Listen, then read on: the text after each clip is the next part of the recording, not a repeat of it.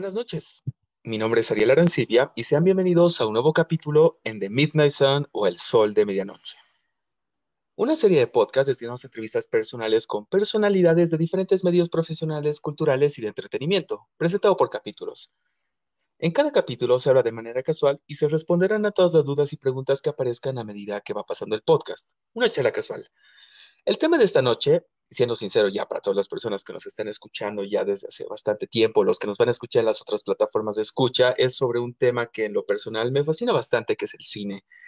Y después del acontecimiento gigantesco que sucedió acerca de esta película de la Justice League o Liga de la Justicia que se estrenó en 2017, hubo una especie de movimiento de los fans, de gente que quería ver lo que había sucedido con un posible corte original que era o que estaba a cargo del director Zack Snyder, pero que por problemas personales no pudo finalizar y tuvo que pasar la batuta a Josh Widow.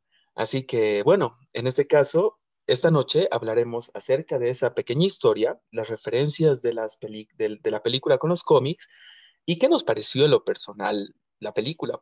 para algunos mejoró, para algunos sigue siendo igual, para otros es, ya saben, todos tienen su propia opinión, pero las personas de esta noche, los invitados son Javier. Suárez, Juan Carlos Sabag y Pablo Sildos. ¿Cómo están? Buenas noches. Muchas gracias por acompañarnos. Empezamos con tu saludo, Javi. ¿Qué tal? Muy buenas noches. Muchísimas gracias por la invitación, Ariel. Un placer estar con ustedes con un poco de retraso, pero bueno, disculpen por eso. Un abrazo grande, dispuestos a hablar sobre lo que ha sido Infinity. Ah, no, The Justice League. Ah, no te pases. The Snyder Cut. A ver, aquí estamos comenzando. Saluditos. Así estamos comenzando, señores. Ajá. Los motores.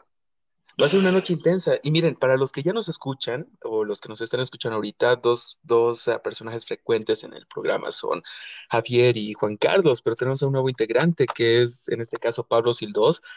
Y me gustaría que te presentes y que te conozcan las personas que ya nos están escuchando. Buenas noches, mi nombre es Pablo Sildos, yo soy editor eh, de cómics y bueno, coleccionista desde hace 30 años más o menos. Eh, y bueno, tengo algo de experiencia en la materia con lo que respecta a lectura. Eh, bueno, nos vamos a aprovechar de tu Vamos compartir algo de eso con el público esta noche. Tengo mucho que preguntar entonces, ¿eh? Creo que todo el mundo. Definitivamente. Ok, entonces, creo que la persona indicada que podría hablarnos un poco acerca de qué es un corte de director es la persona que es actor entre todos nosotros. Así que te, dejo el micrófono a ti, Javi. Eh, perdón, Juan Carlos no se, no, no se presentó todavía, creo. Ah, cierto. No, quiero relegarlo. Me, siento, me siento discriminado, pero yo supongo que Ariel estaba guardando una presentación especial justamente de que después de que Bueno, les presento a J. Quien nos ha traído a muchas personalidades del medio cultural, incluyéndolo a él, para comentarnos acerca de muchos temas muy interesantes. Así que, preséntate, hermano. no, realmente un, un espacio creo que muy necesario para seguir hablando de lo que hemos estado hablando todos estos días, con algo que realmente a muchos nos ha movido, ¿no? que es justamente el Snyder Cut. Qué lindo que actividades culturales, actividades como justamente como esto nos reúnen y de alguna manera es una forma de entretenerse, una forma completamente saludable, una forma en la que completamente vuela nuestra imaginación. Y esto es muy, muy, muy grato y qué lindo compartir este espacio con un montón de gente que también comparte el mismo nivel de entusiasmo, el mismo nivel de pasión. Y realmente creo que va a ser algo, una noche bastante, bastante interesante, con muchísimas preguntas para todos. Claro, y las vamos a responder. Bueno, tenemos a los expertos en todas partes. Así que ya para los que nos estén escuchando, si tienen alguna duda o pregunta, pueden hacerla y en cierto momento del capítulo las vamos a leer para poder responderlas. Así que empezamos contigo, Javi. Coméntanos exactamente ¿Qué es un corte director? ¿Y por qué es tan diferente al corte final que se entrega a los cines? Bueno, eh, lo, que son los cortes de director generalmente se dan, es bueno indicarlo, eh, en todo lo que es la industria del cine y básicamente en la industria hollywoodense. ¿Por qué? Porque al ser precisamente una industria como tal, no es simplemente como lo conocemos en el cine independiente o en cine de menor presupuesto, también hay que decirlo, eh, propiedad de los productores y del, y del eh, director generalmente, generalmente. En lo que es cine de, Hollywood, en lo que es el cine de, industria, son propiedades pues manejadas eh, por los estudios en sí. Lógicamente los productores y demás tienen mucho que ver, pero no es solamente una persona, estamos hablando de un conglomerado de gente y de una empresa. Esto está, si bien es arte eh, en, esencia, si bien es, es, muy, digamos, eh, subjetivo a la parte de apreciación de los productos finales, pero tenemos que tomar en cuenta que no, eh, nunca va a dejar de ser parte de un negocio. Todo esto es un negocio, así que tiene que ver mucho la, la parte económica. Así que los que van a no solamente ejercer poder, eh, control y, y, absoluta, digamos, decisión sobre el producto final, van a ser los del estudio, que generalmente es un, board, una, un, conglomerado de gente, un, grupo de gente que va a tomar decisiones que sean beneficiosas económicamente al estudio, ¿no? Entonces, no solamente es eh, decisiones de, cuánto va a durar la película, de, sino de cómo va, a ir la película, cuál va a ser la atmósfera de ella, qué es lo que se puede cortar, qué es lo que no puede quedarse y demás. Y a veces películas que tienen no solamente duración más larga, sino tienen un estilo definido, son truncadas aunque estén terminadas. Me refiero a que hayan sido ya no solamente rodadas, es decir, filmadas, sino también postproducidas, o sea, que ya estén listas como para sacarlas en un cine o en algún streaming en tiempos actuales, ¿no? A veces se, las, se las corta directamente porque es decisión del estudio, de, de esta directiva de personas que dicen, no, esto no va a resultar, así que prefiero no gastar plata en distribuirla y asumir este, esta pérdida que me ha costado filmarla, producirla, postproducirla, sacar inclusive los, lo, que, lo, que, haya salido.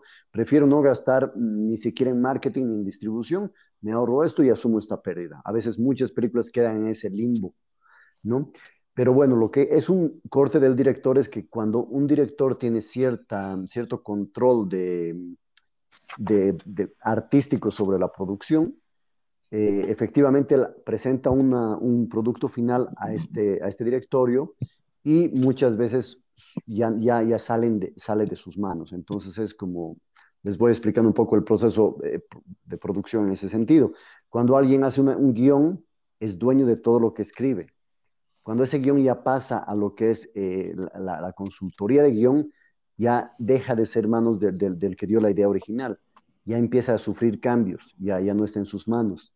Luego pasa a los que empiezan a hacer, les, podría decir, el storyboard, que es lo más, lo más parecido a un cómic, que también ya plantean una idea cómo se va a ver este guion en imágenes, no solamente en, en lo que dice, que ya incluso sufre cambios. Ya, imagínense, ya son tres niveles de diferencia del original, de la idea original de, la persona que lo ha concebido. Luego ya pasa a la, a la producción que, estaría en manos del director y del director de fotografía que va a autorizar o va a definir los planos, los, eh, la forma en la que se va a ver cada, cada escena, cada secuencia, cada toma. Y eh, van a ver inclusive de acuerdo al presupuesto si es posible hacer esa toma, si, va con, con, la, con la tónica de la película, entonces es otro filtro adicional. Y al final, después de rodarlas, de haber logrado rodar esas, filmar esas tomas que se han planteado en ese storyboard y en esa idea de los directores de fotografía o cinematógrafos, pues después de eso viene la parte que es el montaje, lo que conocemos como edición.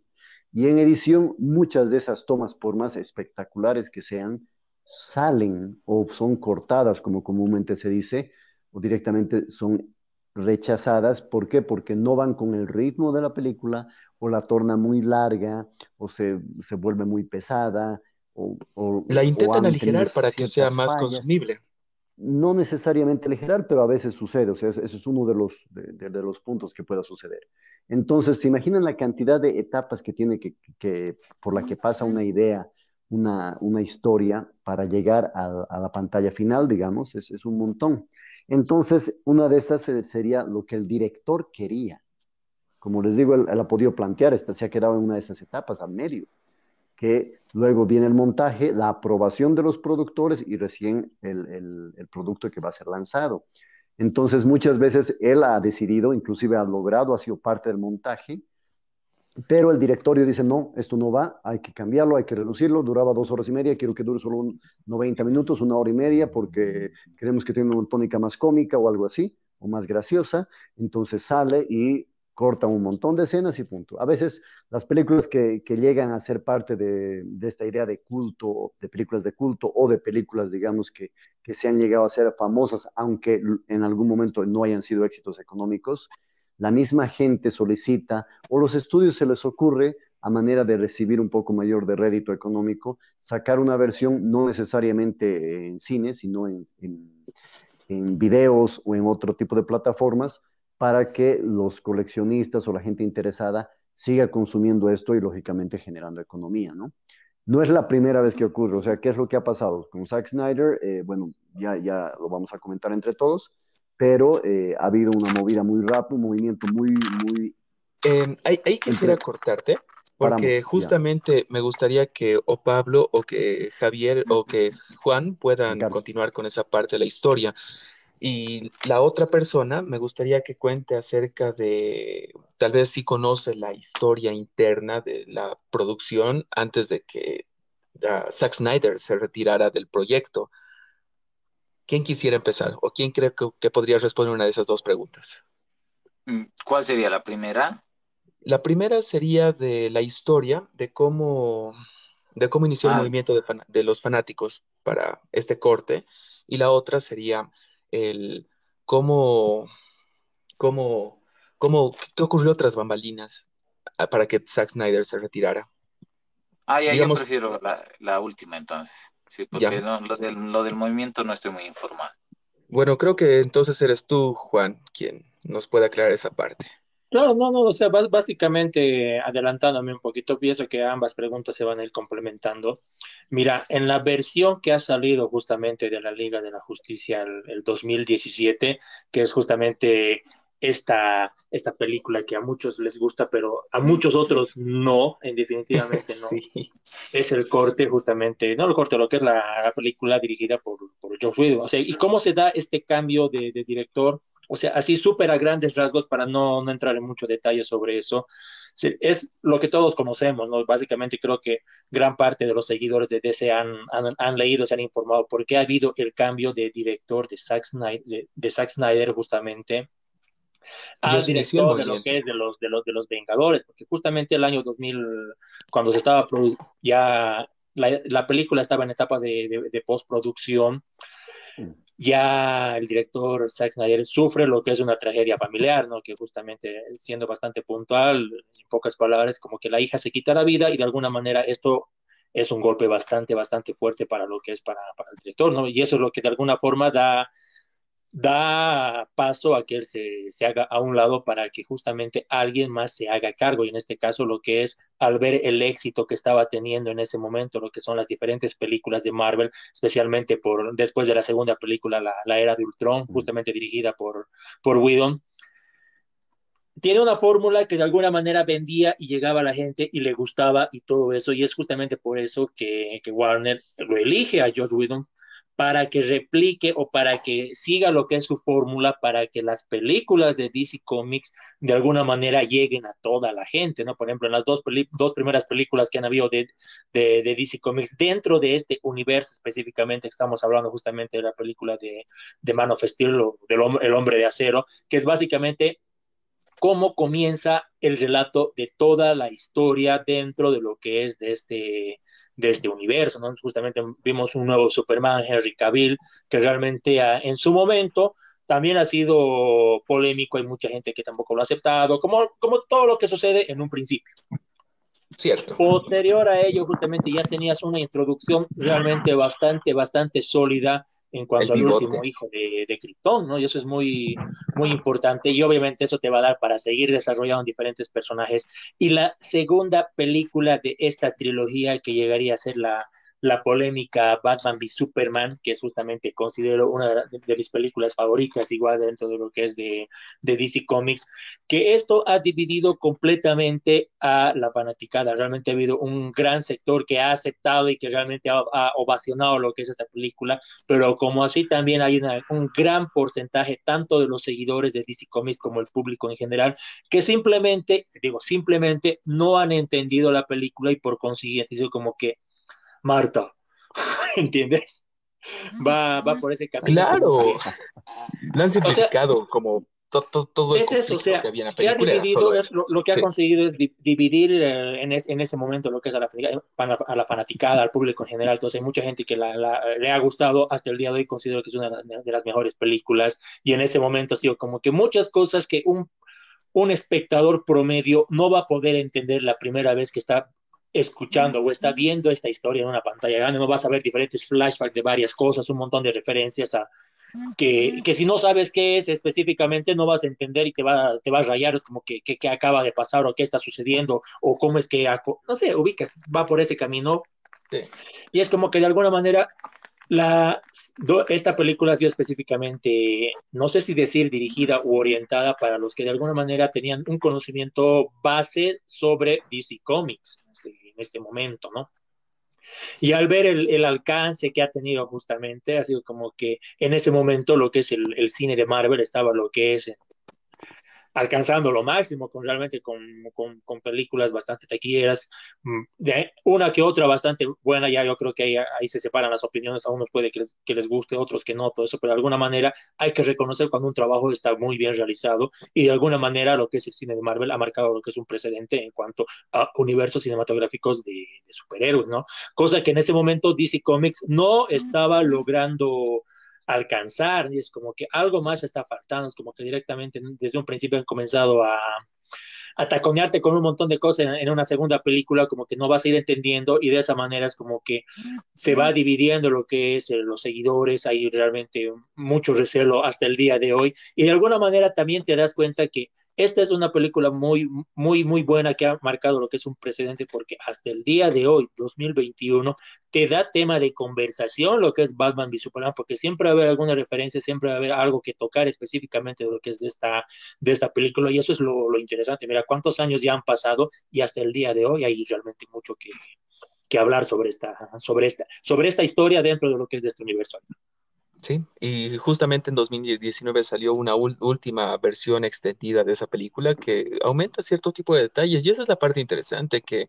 Una media hora más. y, y, como decía justamente hace rato el Javi, eh, es como que las limitancias que puede llegar a tener el, un director o un creador ante, bueno, al trabajar para un estudio, hace que se, que, que, se, que se limiten en pocas palabras porque no pueden de manera creativa mostrar lo que quieren mostrar.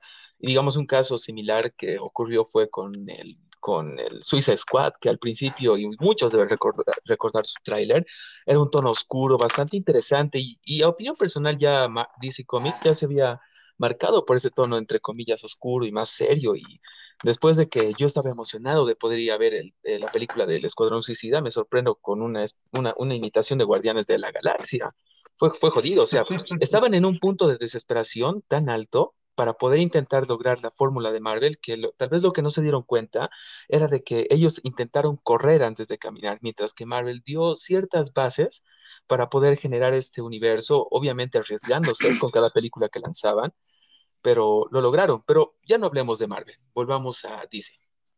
Ahora, para Pablo, lo que me gustaría es que nos puedas contar acerca de ¿Qué es lo que ocurrió en postproducción para que el director, bueno, ya nos, ya nos dijo pequeños detalles Juan Carlos, pero me gustaría que aclares un poco más de detalle, qué es lo que ocurrió dentro de la producción para que la, termine, la, la película en 2017 termine como, como terminó? Eh, bueno, a ver, eh, algunas cosas que quería acotar, ¿no? A lo que, a lo que decía Juan Carlos. Por ejemplo, a mí me parece que eh, Batman contra Superman, la versión cinematográfica es incomprensible, eh, porque está recortada y está mutilada, entonces mínimamente hay que ver la versión extendida. Yo no sé qué versión extendida habré visto, yo he visto una versión extendida, pero en esa sí se entiende, ¿ve? Eh, en cambio, la, la, que, la que se estrenó para, en cines eh, está mutilada, entonces como que pierde un poco, pierde bastante información en realidad. Hay muchas cosas que no quedan claras a menos que veas la versión extendida, que en esa sí se explican, ¿no?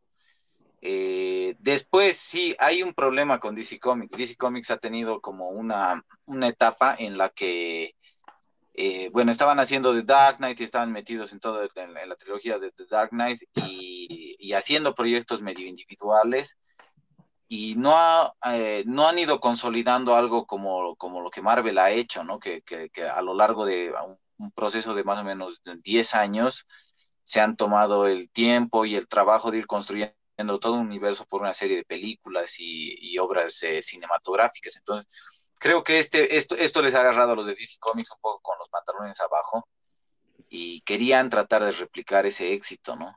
Entonces apuestan por, por, por, Zack Snyder, que además eh, también produce Christopher Nolan de, de Man of Steel, y el, y el tipo, claro, viene con un ambiente muy lóbrego que a, mucha gente no le gusta de Superman porque además es un Superman un poco más, eh, empieza siendo medio killer y eso es algo que algunos fans puristas no, no lo aceptan muy bien.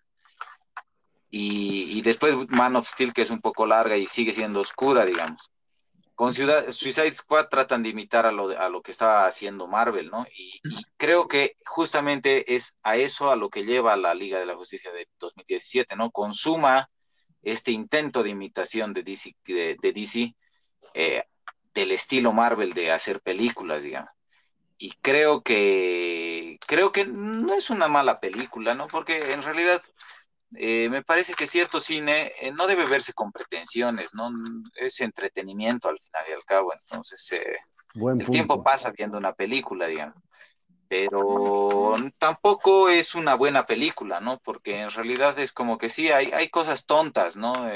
los personajes no se construyen bien y, y, se siente la carencia de espacio, ¿no? Y de tiempo para, para desarrollar. el villano mismo es más hueco, eh, es como que hay muchas cosas que en la, en la liga de 2017 estaban forzadas además, ¿no? Al parecer, eh, bueno, desde un principio, según algo que leí el otro día, una nota, desde un principio eh, Warner trató de, tener control sobre la obra de, de, de Zack Snyder, ¿no? Y de tratar de darle una forma al estilo que ellos querían y no al estilo que él quería. Entonces, desde el principio parece que ha topado con este, con este problema creativo que, le iban coartando, le iban coartando muchas cosas que, el, que, bien que le han coartado, porque también hay, hay ideas descabelladas, ¿no? Que se le ocurría a cada... He leído ideas como un romance entre Batman y Luisa Lane, cosas así que, como que tienen, sacan de contexto todo, digamos, ¿no? O es, es como que hay cosas que sí, debería, está bien que las han mutilado y hay otras que, que bueno, eh, viendo la versión final extendida por lo menos, eh, yo la encuentro más coherente por lo menos, ¿no? O sea, después podemos, puede que entremos, profundicemos en, la, en los, los, aspectos de, todo eso, pero mínimamente la encuentro más coherente que la del año 2017. Y, y claro, todo esto es porque en realidad eh, es difícil conciliar ese ambiente lóbrego de la, de la, de la, de la, de la, de la versión de Zack Snyder, de la visión de Zack Snyder con los, con los chistes tontorrones, ¿no? Y el, y el estilo de acción de, de Josh Whedon. Entonces son como aspectos medio contrastados. Entonces se ve como, como dos películas hechas aparte y que han sido pegadas así como, con, como se dice, con moco, ¿no? Entonces es... Eh, eso es, eso es lo que creo que me parece que, terminó pasando. Y bueno, hasta donde he leído, sí, el Warner había tratado de, meterse mucho siempre y seguramente también todo esto ha terminado siendo una carga para, para el mismo Zack Snyder, ¿no? Que al parecer no había, no conoce la versión de Josh Whedon, no, no la ha visto nunca, según algunos textos sí, es lo que dicen justamente en las redes.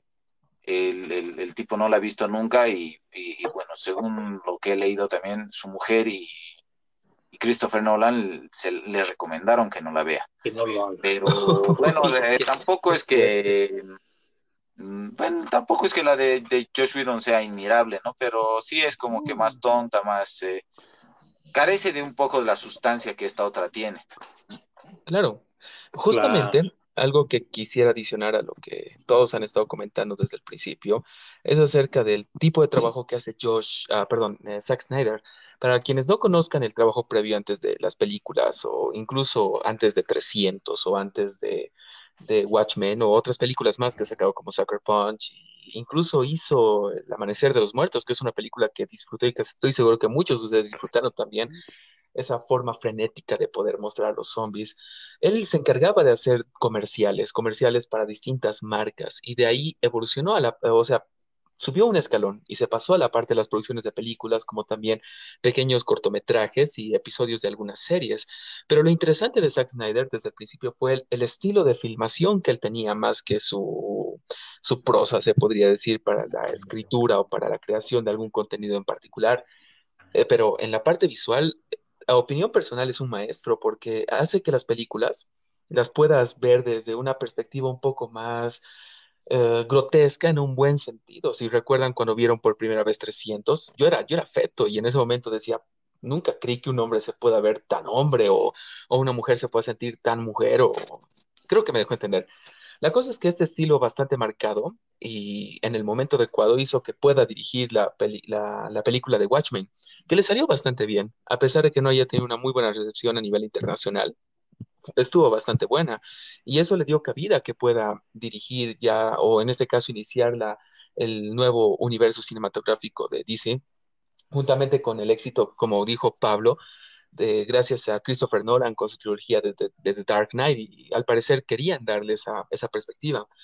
Los proyectos salieron, funcionaron, no fueron grandes éxitos, pero tuvieron un buen impacto taquillero, el cual hizo que las películas puedan seguir saliendo, ya que generaban una buena cantidad de dinero, pero lo que faltaba era una sincronización entre el estudio, ya que, como decía también Juan Carlos, los que tienen el poder, en pocas palabras, son los que tienen el dinero. Y, en ese momento los, los, mismos creativos, como el director, e incluso los de edición, se, ven encerrados en, las paredes que les colocan los ejecutivos, porque, como dijo uh, Javi, a ellos les importa el dinero, recuperar la inversión o simplemente perder y ya no perder demasiado. La cosa es que ocurrió algo bastante interesante, el cual fue el movimiento del hashtag Save the Snyder Cut. No, no me acuerdo cómo era. exactamente. Que, Alguien no ha um, ¿eh?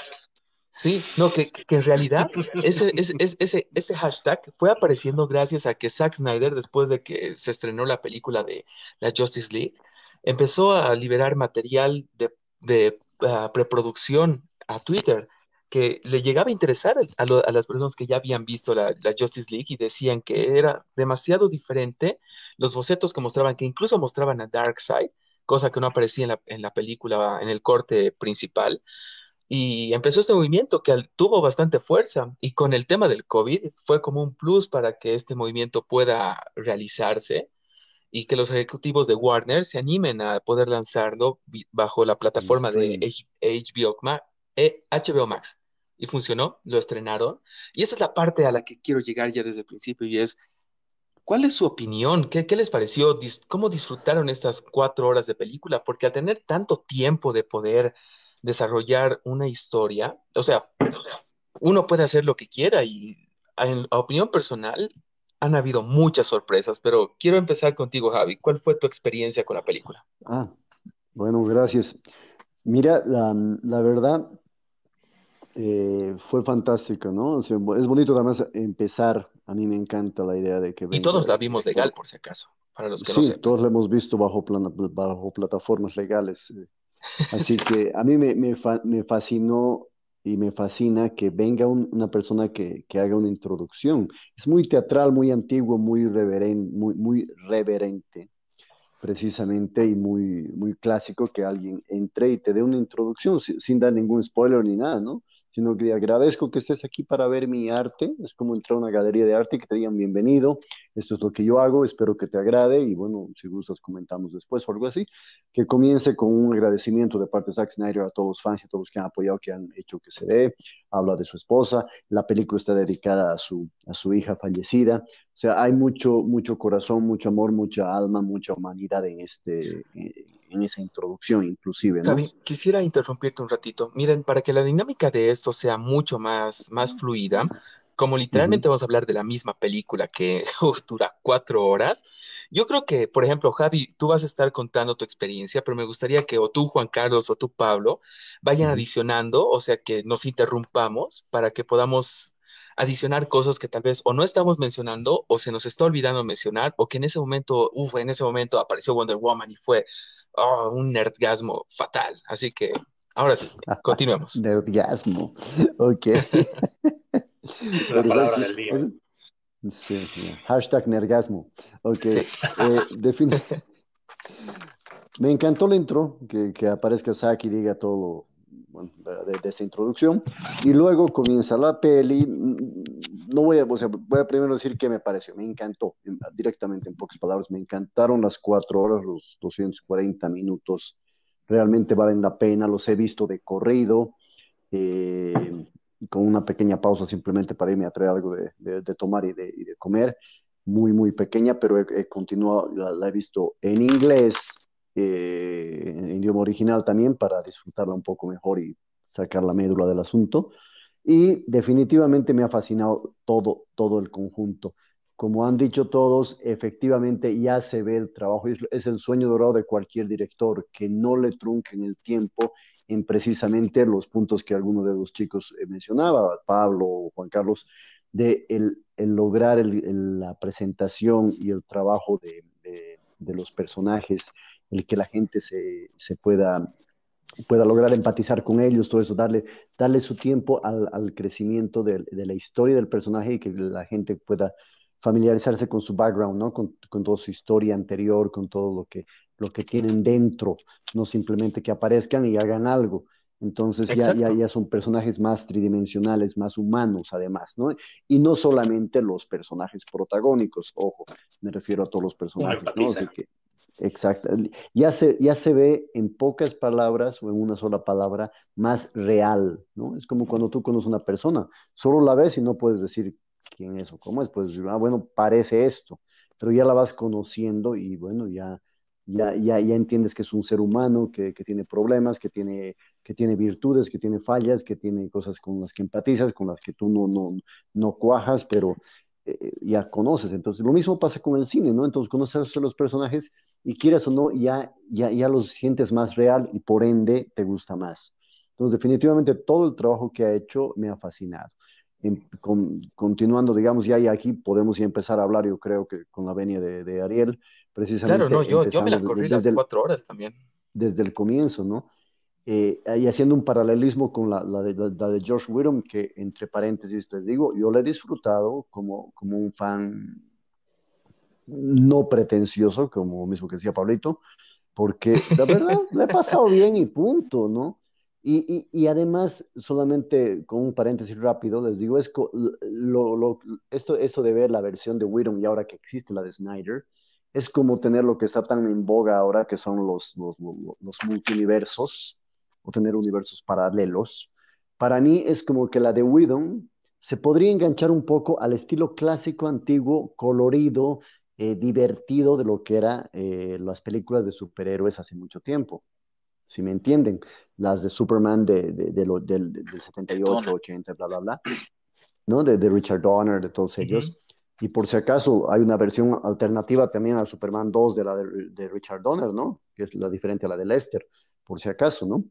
Eh, que, que, que, digamos, mucha gente dice, la primera vez que ha sucedido esto de que ha salido un corte de un director, ¿no? Ha salido algo parecido hace unos años atrás, con Superman 2 de 1980, por si acaso. Chequen, hay DVDs, hay, bueno, eh, y hay en streaming también pueden conseguir la, versión de Richard Donner de Superman 2. Pero bueno, entonces son, son paralelismos. Les decía, la versión de esta de, de, del 2017, la de Whedon, para mí me parece que la puedo encajar con las películas antiguas del estilo antiguo de los superhéroes que teníamos y que muchos hemos tenido el gusto de, vivir, y de, niños, de jóvenes, eh, y de disfrutar en ese momento con esa ideología y con esa visión y con esa perspectiva. Y la de Snyder ya se encaja un poco más a la precisamente que ya nos adentró, yo diría básicamente Nolan con todo lo que fue Batman Begins, Dark Knight y Dark Knight Rises que ya le daba el tema oscuro, más adulto, más, más realista en una palabra nuevamente. Entonces, para mí son como... Más acorde, ¿no? No, no, no, no, desmerezco a ninguna, porque al fin y al cabo George Whedon como director lo han contratado para algo, lo ha hecho y lo ha hecho bien, porque ha hecho una película digerible, que se entiende, que se disfruta light y adelante.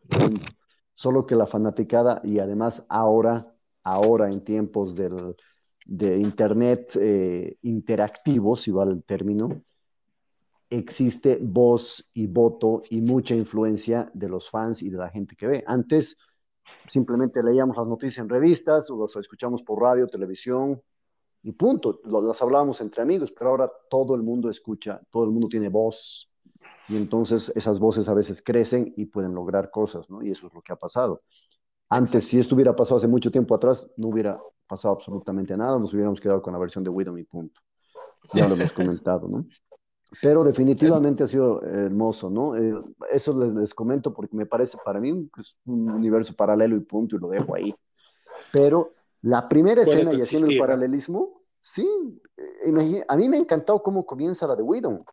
Es el luto de la muerte de Superman, cómo lo han percibido los demás, pero ya post-mortem, ¿no? Después de que ha muerto. En cambio, la de Snyder comienza con el momento de la muerte de Superman, que le da un eco fantástico. Eso me ha encantado, ese, ese, ese, recurso que ha usado del eco, del grito, de las campanas y que, y que todos es como te muestran, esto está pasando acá en esta parte del mundo, en esta parte del otro, como que, qué está pasando en forma paralela, haciendo un, un grito eterno que me ha les soy sincero, me ha hecho llorar, así me ha, me estremecido los, vellos de todo mi cuerpo.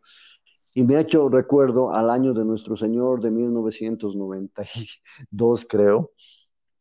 Fue, Pablo, tú me puedes corregir si es que estoy mal. El año que salió el cómic de la muerte de Superman. ¿Fue el 92? Sí, sí, sí, ah, exactamente. No me equivoqué, qué bien. Es que, ¿sabes qué pasó en mi vida? Muy, les comento algo muy personal justo ese día que, salió en los periódicos, periódicos de papel, ¿no? El año 92, yo estaba trabajando en una constructora y al salir a, almorzar a mi casa, me estaba por subir a un bus y, bueno, me subí al bus y los que no conocen, los que escuchan esto que no están en Bolivia, aquí los buses se llenan y hay gente que se sube a la rápida y, saltamos a, a, la puerta. Es todo un mambo subir a un bus, a un micro, como les decimos aquí. Y yo me, bajé un poco para darle campo a una señora mayor, a una viejita. Entonces bajé una pierna, subió la señora, yo volví a intentar subir al bus, si se dan cuenta cómo, y apareció un taxi que por ganarle al bus empezaron a avanzar juntos y estaba en movimiento el bus y me aplastaron una pierna entre el taxi y el micro, el bus, la oh, pared del bus, y caí sobre el techo del taxi, me llevaron al hospital, fue todo un... Y ya como no pude ir a mi oficina, volver en la tarde, llegué, estaba con antibióticos, analgésicos, calmantes, todo porque mi pie parecía un balón de base, de, de, fútbol, más mm, realmente grandote. Y me, me, trajeron el periódico para que lea algo, ¿no? Está ahí, y leo y leo, Superman ha muerto, así en el periódico, ¿no? Una, que decía, DC Comics ha matado a su personaje casi me envuelvo. ¿Cómo van a hacer esto? No puede ser yo nacido conociendo a Superman. O sea, si ustedes se ponen a hacer un poco de, memoria en su vida, ¿cómo han conocido a los personajes, digamos, de cómics o, fantasiosos, inclusive Papá Noel, digamos? ¿Cómo se los han, cómo se los han presentado, chicos? Digamos, o sea, no es como una persona que, mira, él es tu primo o tu prima o tu tía y se llama tal. No, se encuentran en la cultura popular, están en todas partes. Aparecen, es como si ya los conociéramos de nacimiento, ¿verdad? Es como si hubieran mm. estado siempre ahí. Entonces, ¿cómo van a hacer eso? No puede ser. No puede ser. Un detalle interesante, por ejemplo, con, lo de la muerte de Superman, yo creo que ha sido el hecho de que, de que ha sido uno de los eventos mediáticos de, lo que es el, el cómic de, de superhéroes que que ha repercutido al medio mismo, ¿no? En, su momento.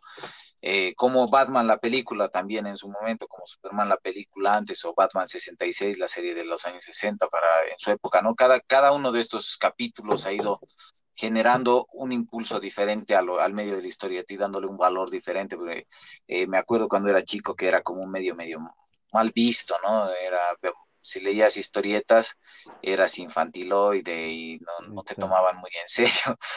Pero claro, cosas como la muerte de Superman eh, han sido súper mediáticas, ¿no? Me acuerdo que aquí salió en enfoques, ¿no? Como noticia de, que tenía que...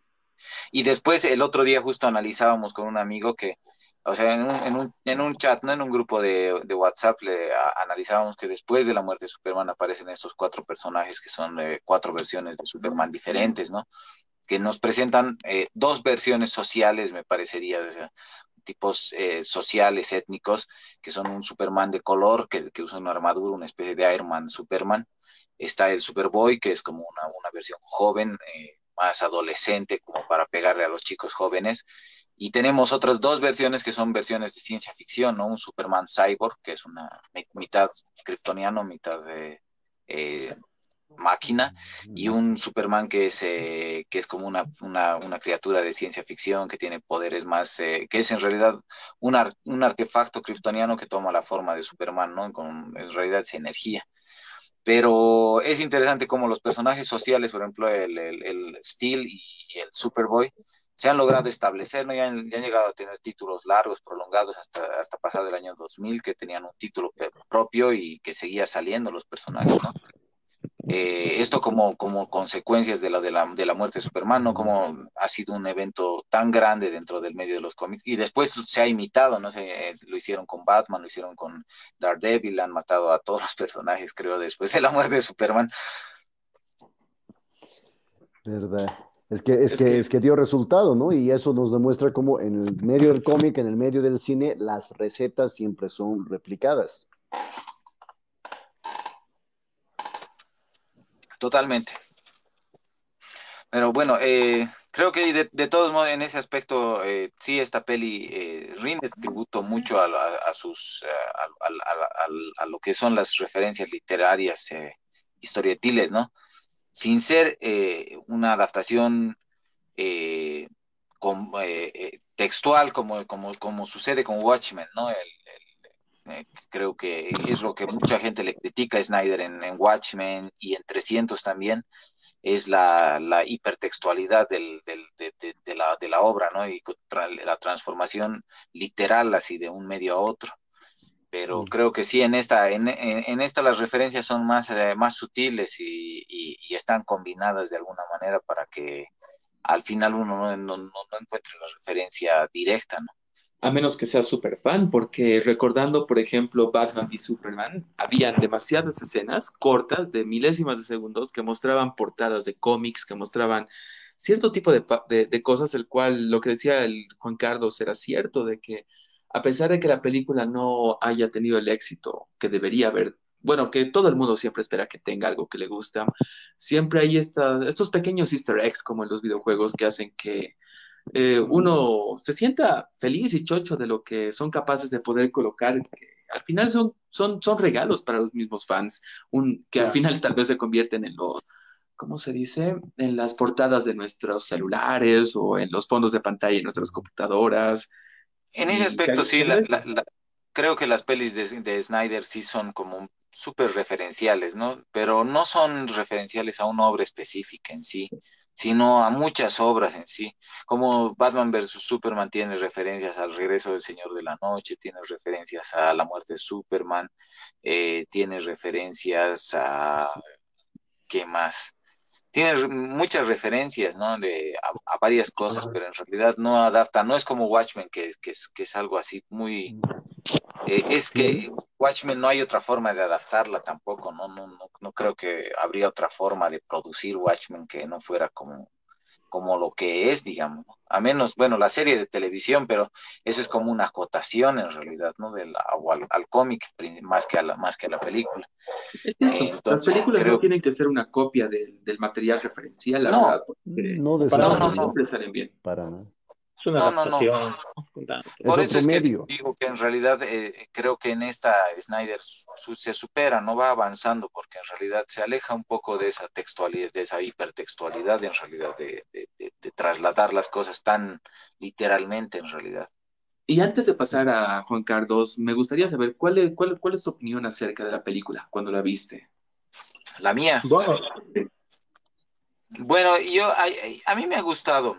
Eh, creo que sí es un poco larga, digamos. Eh, no soy, soy un poco disperso, entonces eh, le he tenido que ver como de a poco. Por capítulos. sí, la, he ido viendo de a poco, digamos. No, soy, a veces como que por eso me disperso demasiado rápido. es una cuestión más mía que de la, que de la película en sí, yo creo. Porque en sí la peli, la peli se deja ver, ¿no? Es, es, es bastante llevadera. No, la, no, le, no encuentro que se ponga, que se torne aburrida, eh, todos los elementos que se van contando eh, creo que acotan de alguna manera. Hay un par de cositas que, que, que, yo las encuentro así como son detallitos, ¿no? Pero es que porque yo soy muy minucioso para la hora de analizar películas, digamos, y, y los, las, los aspectos lógicos a veces se, se les van, digamos, a ellos. Entonces es como que a veces me fijo en esas huevaditas, como se dice, ¿no? Pero después, más de eso, eh, creo que no es, en realidad sí es, es, es, coherente. Lo que les decía hace rato, ¿no? Para mí la, la, la, historia se vuelve coherente, más sólida, está mejor tejida, los personajes están mucho mejor desarrollados. Eh, eh, me, me, parece que les dan como una personalidad independiente además, porque el, el hecho de que eh, eh, por ejemplo, eh, en el caso de Flash específicamente, creo que es un personaje que hasta los años 80 tenía una personalidad muy genérica, ¿no? Era un poco Batman, un poco un, Batman que corría rápido, ¿no? Porque era detective también.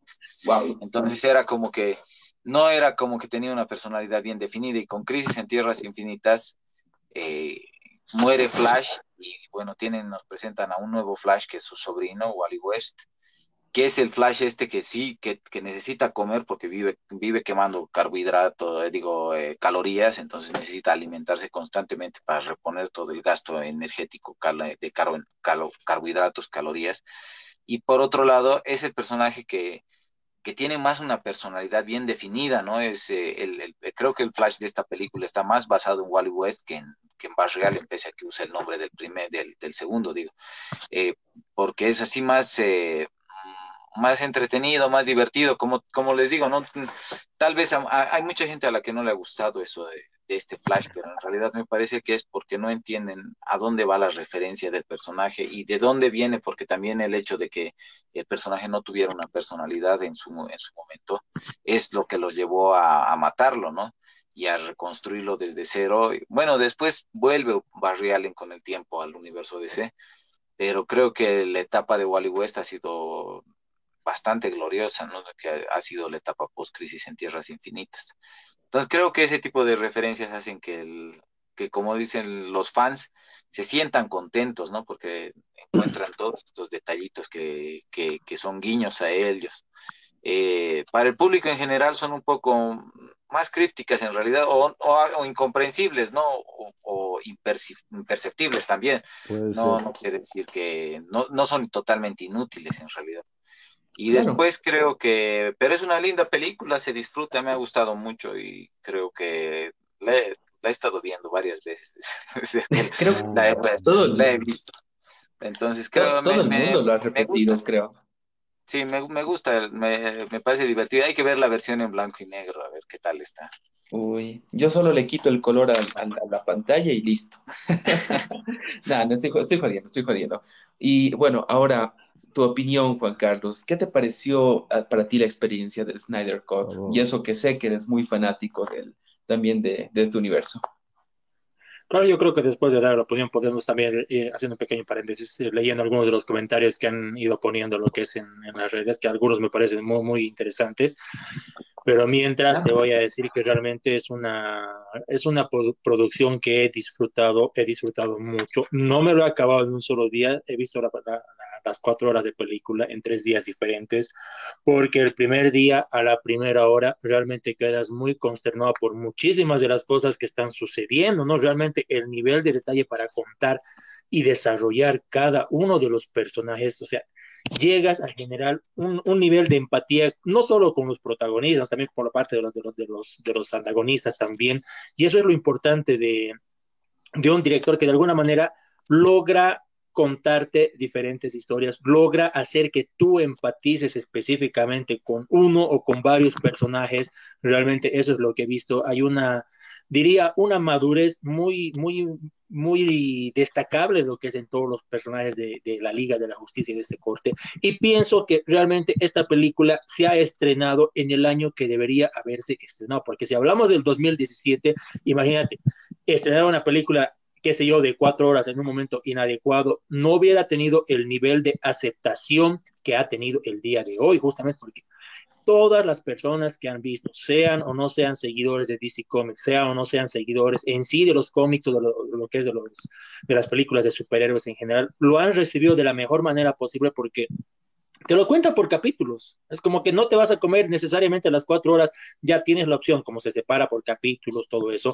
Es muy interesante si es que quieres pausar un rato o si es que piensas que es mucho, todo eso. Ya cada quien ha decidido cómo verlo. Por ejemplo, yo lo he visto en tres días diferentes. Es como que mi día, mi, la primera noche, yo como que me, me he comido los dos primeros capítulos que me han resultado muy, muy impresionante. Yo he quedado realmente muy consternado por muchísimas cosas. El nivel de detalle realmente no sé si podemos hablar un poquito más con, con spoilers. ¿Qué dices tú? Sí, sí, claro. Creo que todos ya hemos visto. ¿Qué dice el resto, Javier? ¿Qué, qué, qué, opinan para, para ir sacándose también las cosas que tenemos guardadas? Es como que considero muy necesario también compartirlo, porque me imagino que, que más de una de las personas que está escuchando también quiere compartir lo que son sus experiencias, porque nos ha dejado, a mí me ha dejado bien bien, bien choqueado verlo, justamente la primera aparición de, de Darkseid, la, la lucha por justamente la, con todo lo que es eh, la, la, tierra en ese momento, la, la, batalla de los, de, de, los dioses, la participación de diferentes dioses, justamente como lo que es el caso de, de Ares, de igual manera, mm. todas las facciones, si vale el término, ver cómo los atlantes están luchando al, al lado de las Amazonas. Eso es algo realmente muy wow, o sea, el nivel de, de ese enfrentamiento, realmente qué cosa más sangrienta, qué cosa más brutal, como, como es una una verdadera guerra, ¿no? Y uno llega como que a sorprenderse mucho en ese momento con diferentes diferentes secuencias de, de, acción que ahorita lo que te hablo es específicamente de lo que es de la de la de la primera hora que eso me, me ha dejado bien bien consternado y me ha dicho como que pucha, imagínate, si esto está comenzando así, yo creo que la cosa se va a ir poniendo más fea más adelante. Y si la cosa se va poniendo mucho más fea más adelante, es como que realmente hay un motivo de por qué se va realizando todo, te va contando cómo debería ser, cuál es el objetivo o qué es lo que realmente hace una Mother Box, cosa que el 2000, en el 2017 te dicen como que, ah, son tres cajas superpoderosas que, que no tienen que dejar que se unan. Y es ¿Qué hace? ¿Pero qué, qué, qué, hacen esas cosas? Ahora justamente se toma la, el tiempo mm. correspondiente para explicarte que realmente a la alineación de las tres cajas realmente se va, se va a purgar el planeta con fuego para que todo lo que está ahí pertenezca a lo que es a, a Dark. O sea, hay ese nivel de detalle que te va contando y es como que te das cuenta que la cosa se está poniendo fea. Y es como que vas entendiendo que realmente que necesita, la Tierra necesita la existencia de lo que es de algún equipo. Y es justamente, comienza con la paranoia de, del ex Luthor, ¿no? O sea, habla con, con, Batman, va a suceder esto, es como que obviamente el otro le va a tomar en serio, porque para que un tipo tan ilustre como Lex Luthor caiga en pánico, caiga justamente asustado por algo, debe ser porque es serio, y es como que de alguna manera, de alguna, mm. como muchos conocemos a Batman, es un personaje bastante paranoico, es bastante supersticioso, como que eso se ve incluso lo que es en Batman v Superman, porque le tiene miedo a Superman, ¿no? Es como que este tipo es peligroso, puede destrozar planeta si le da la gana, es como que de alguna manera ahí radica lo que es el, la personalidad de Batman en ciertos momentos. Y eso se va viendo ahora, lleva lo que es esa paranoia, es como que creo que vamos a necesitar un ejército de personas como, qué sé yo, con superpoderes o personas especiales para que hagan frente para cuando este momento llegue, ¿no? Y es como que esa, esa espinita que de alguna manera tiene una razón de, existir y justifica muchísimas de las acciones de los personajes a lo largo de la, de la película, ¿no? Incluso el cómo va a reclutar lo que es a ciertos personajes alguien como Batman, una persona que se le ha pasado lo que es en una, en una cueva gran parte de su vida, evidentemente hay ese rechazo, hay ese, ese tipo de no, no niño bonito, no voy a ser parte de tu equipo, y es como que de alguna manera, como que puta, parece que le va a decir que no en serio, y es como que tiene que pasar algo, ¿no? Por ejemplo, hay ese nivel de, de, de desarrollo que se ve bastante, bastante trabajado, porque mira, en las dos primeras horas de, de película del corte de, de Snyder, en las dos horas ya recién va juntando a la Liga de la Justicia. En cambio, la versión del 2017, la de Widow, es como que a los 45 minutos ya tienes la liga lista, experta, profesional para hacer frente a cualquier amenaza intergaláctica, como quieras. En cambio, acá es como que te desarrolla el por qué se va uniendo tales personajes, tales miembros al equipo, te desarrolla personajes tan, import tan importantes como lo que es Cyborg, tan importantes como lo que es Flash, cosa que no se ha visto en el 2017. En el 2017 estaban ahí porque bueno, son parte de la liga, es como que no, no los ralearemos, básicamente es como que de alguna forma se ha faltado el respeto a, a, muchos de los personajes en ese momento. Evidentemente el director tenía otra perspectiva, en su momento ha sido bien aceptada, bien recibido, todo lo que quiere, pero ahora que uno se va dando cuenta... Y ha sido impuesta, que... Juan Carlos, también impuesta por el tiempo. Claro, claro, no, justamente el, el, el recorte a lo, a lo, que se ha visto sometido en ese momento, lo que es eh, Josh Williams, como que necesitas específicamente que tu película de, qué sé yo, con tal vez cinco horas de material lo reduzcas a dos y que sea muy entretenido para que las familias vayan a verlo y que a los niños les guste para que vendamos nuestras figuras y nuestros juguetes. Va por ese camino, ¿no, Javi? Definitivamente, definitivamente, por ese lado sí.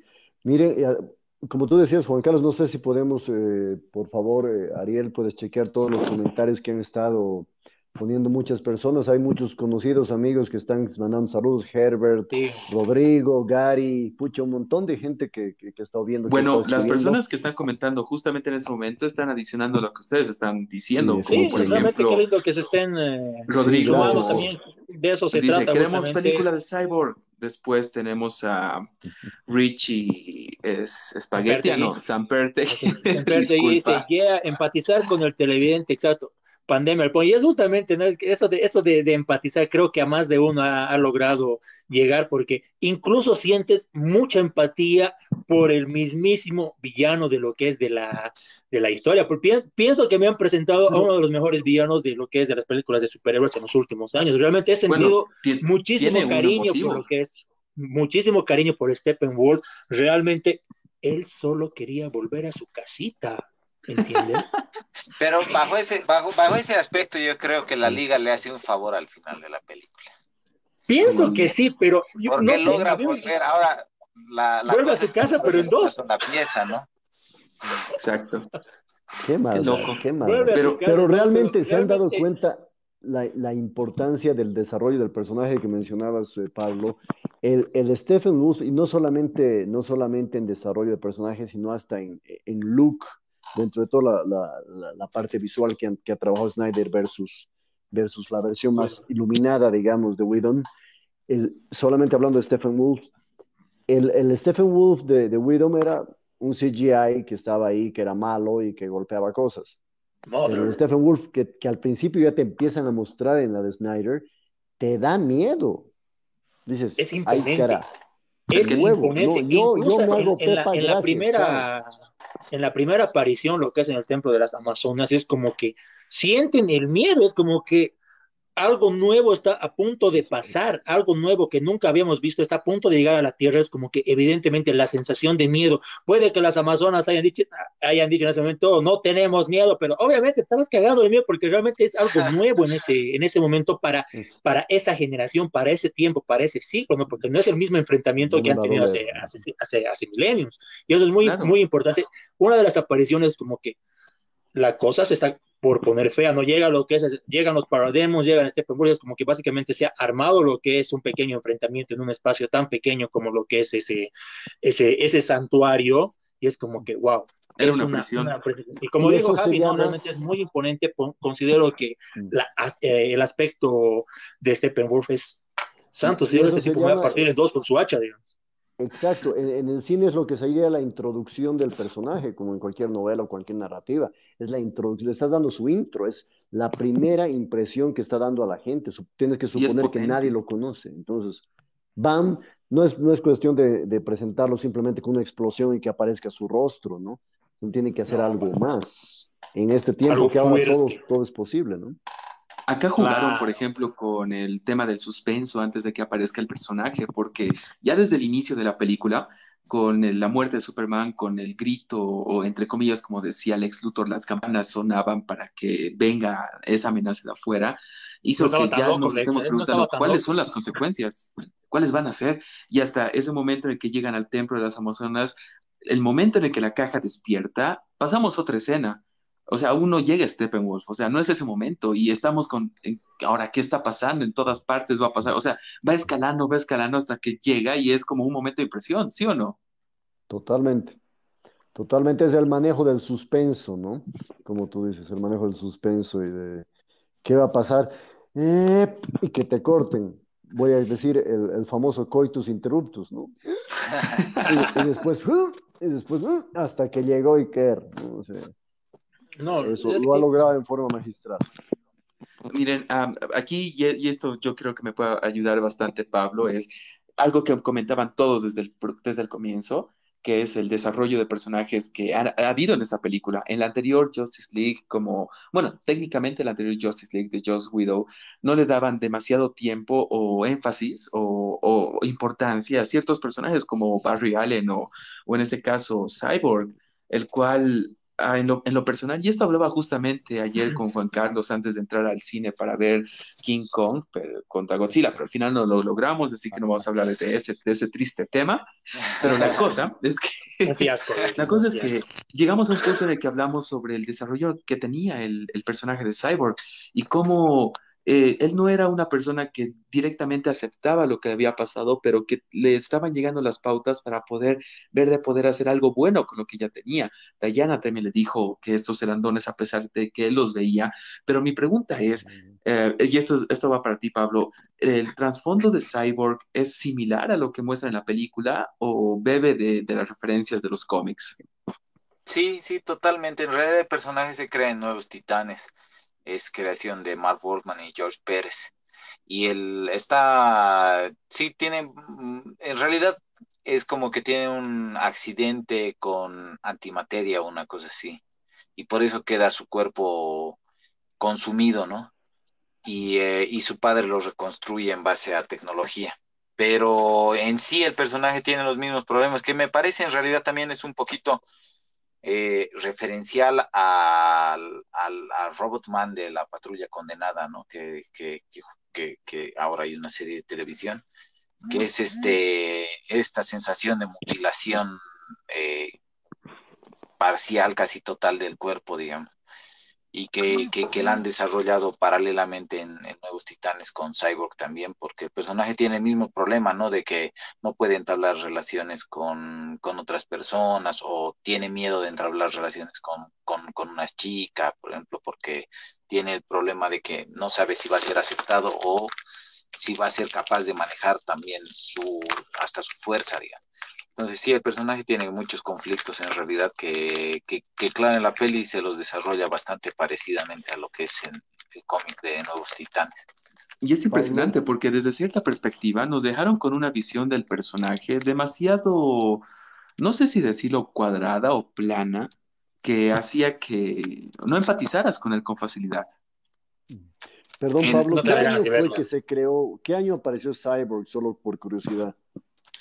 Eh, si no me equivoco, debe ser 1981, porque había este título de Nuevos Titanes era como, había habido una versión anterior que eran eh, como los ayudantes de la Liga de la Justicia haciendo un equipo, pero en 1981 George Pérez con Mark Wolfman lo que hacen es eh, darle un enfoque diferente al equipo, creando nuevos personajes. Entre esos están Cyborg, está Starfire, que también es personaje nuevo, y, Raven, ¿no? Que, son personajes ahora muy populares, más por la serie de televisión de Titanes y, y, Teen Titans Go y también la otra de, Young Justice. Entonces creo que sí, que me parece que es de 1981. Sí, debe obedecer a esa, época, tú te acuerdas de, estaba muy en boga la conjunción de, de, lo computacional de ese entonces, ¿no? el cibernético, el hombre, el hombre nuclear, la mujer biónica, eh, eh, comenzó también lo de, lo de Terminator, que fue el 84, inicios, finales del 70 con inicios del 80, todo estaba muy mecanizado, tendía a ser mecanizado. Claro, tenían ese interés del futuro y ver cómo tal vez podría ser, porque por cómo pintaban las empresas o las personas que invertían en estas nuevas tecnologías, eh, hacían creer a las personas de la época que las cosas iban a mejorar rápido y que todo iba a haber una transformación. Pero ah, volvamos al tema. Disculpen, chicos. Em, bueno, justamente estos desarrollos gracias al tiempo de película que tuvo, bueno, el tiempo que le dieron para hacer la película a Zack Snyder ayudó a que sea más rico el poder apreciar ciertos aspectos de los personajes que eran demasiado planos en ciertos momentos de, la película en la versión de Josh Widow. Y es justamente lo que hablábamos ayer con, con Juan Carlos sobre cómo le daban un trasfondo a un personaje que literalmente en la anterior película no empatizabas con nada.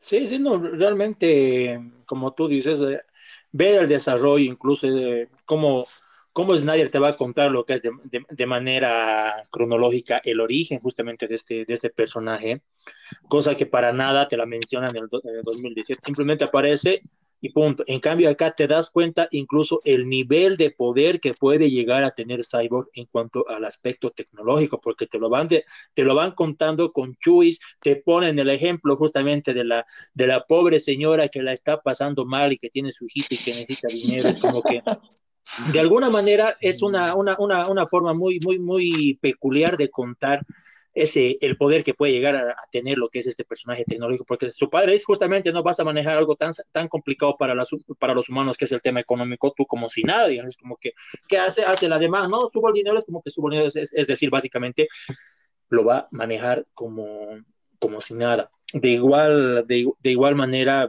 viendo otros personajes, por ejemplo, hay algo que también me, me ha gustado mucho, mucho, mucho lo que es Wonder Woman en esta, en esta película.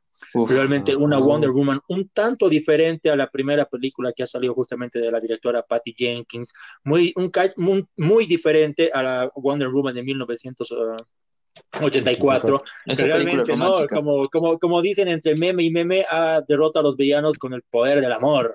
Y ahora el amor es lo más en esta, en esta, en esta película de, de, Snyder, realmente yo he visto a la guerrera amazona violenta que esta mujer llega a ser, ¿no? Realmente en la primera parte, sin ir lejos en el enfrentamiento que ha habido lo que es en el lo que es con este con este grupo terrorista radical, esas sacadas de mugre, por favor, imagínate que me tiren un golpe y me lancen así contra la pared, yo me, muero, me muero porque básicamente hayas visto una, un personaje tan poderoso como, como Diana, hay sí, en ciertos momentos que tampoco va a poder medir su fuerza, ¿no? Me, imagino que va por ese camino, es como que es súper poderoso, te doy un golpe, te estoy con la pared, porque veías directamente después de toda la sacada de mugre, los, charcos de sangre que habían en el suelo, ese nivel de detalle también tiene, y después al final el choque de los brazaletes que, que me ha parecido completamente innecesario que Diana haga eso para, para paralizar a lo que es al tipo que había quedado, pero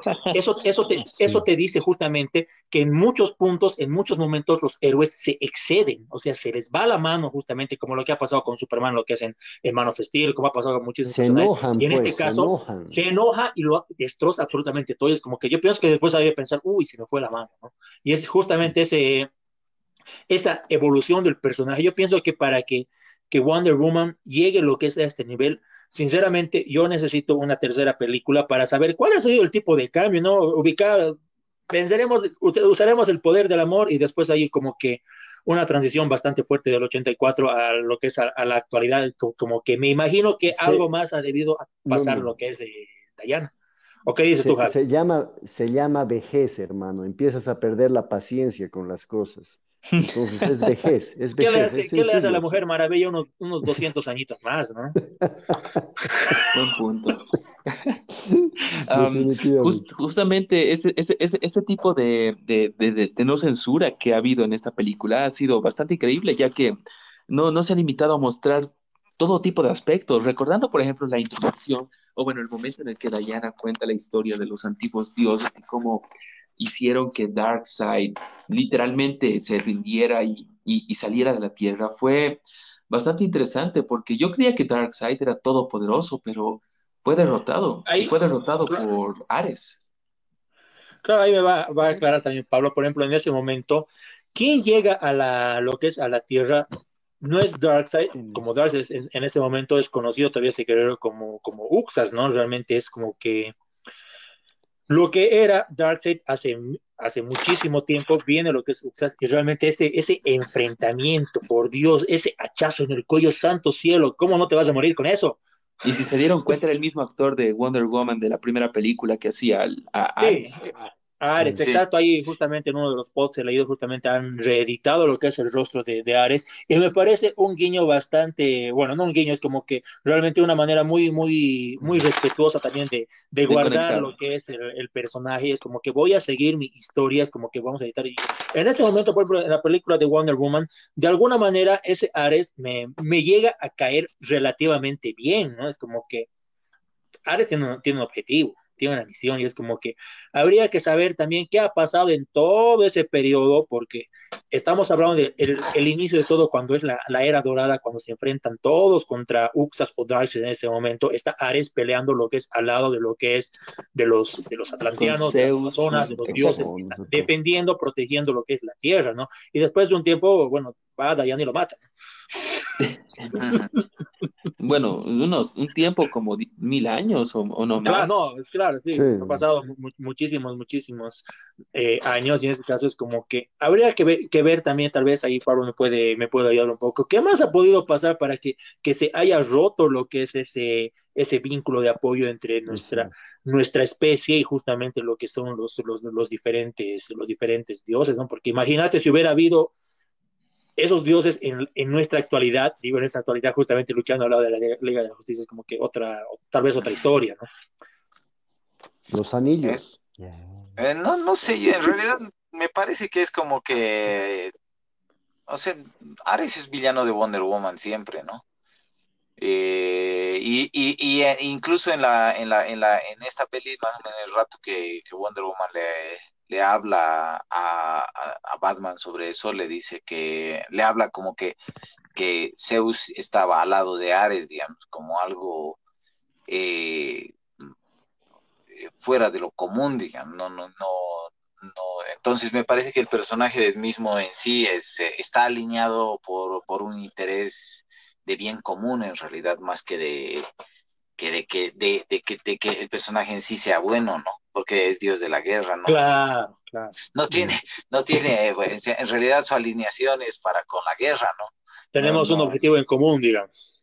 Claro. La, Entonces, que podamos seguir pero, haciendo pero guerras y por ahí, digamos. Ahora después, eh, claro, también cuando le dice eso, la Mujer Maravilla le dice que era la, la primera edad de oro de los, de los héroes, ¿no? Y esa es la idea con, con, los héroes de DC, digamos, ¿no? Que muchas veces tiene este carácter medio mítico, ¿no? Que los aleja un poco de lo, de, de lo, de lo banal, no en el mal sentido de la palabra, sino ¿no? en el sentido de lo común, digamos, que, que suele ser Marvel, ¿no? Marvel es una...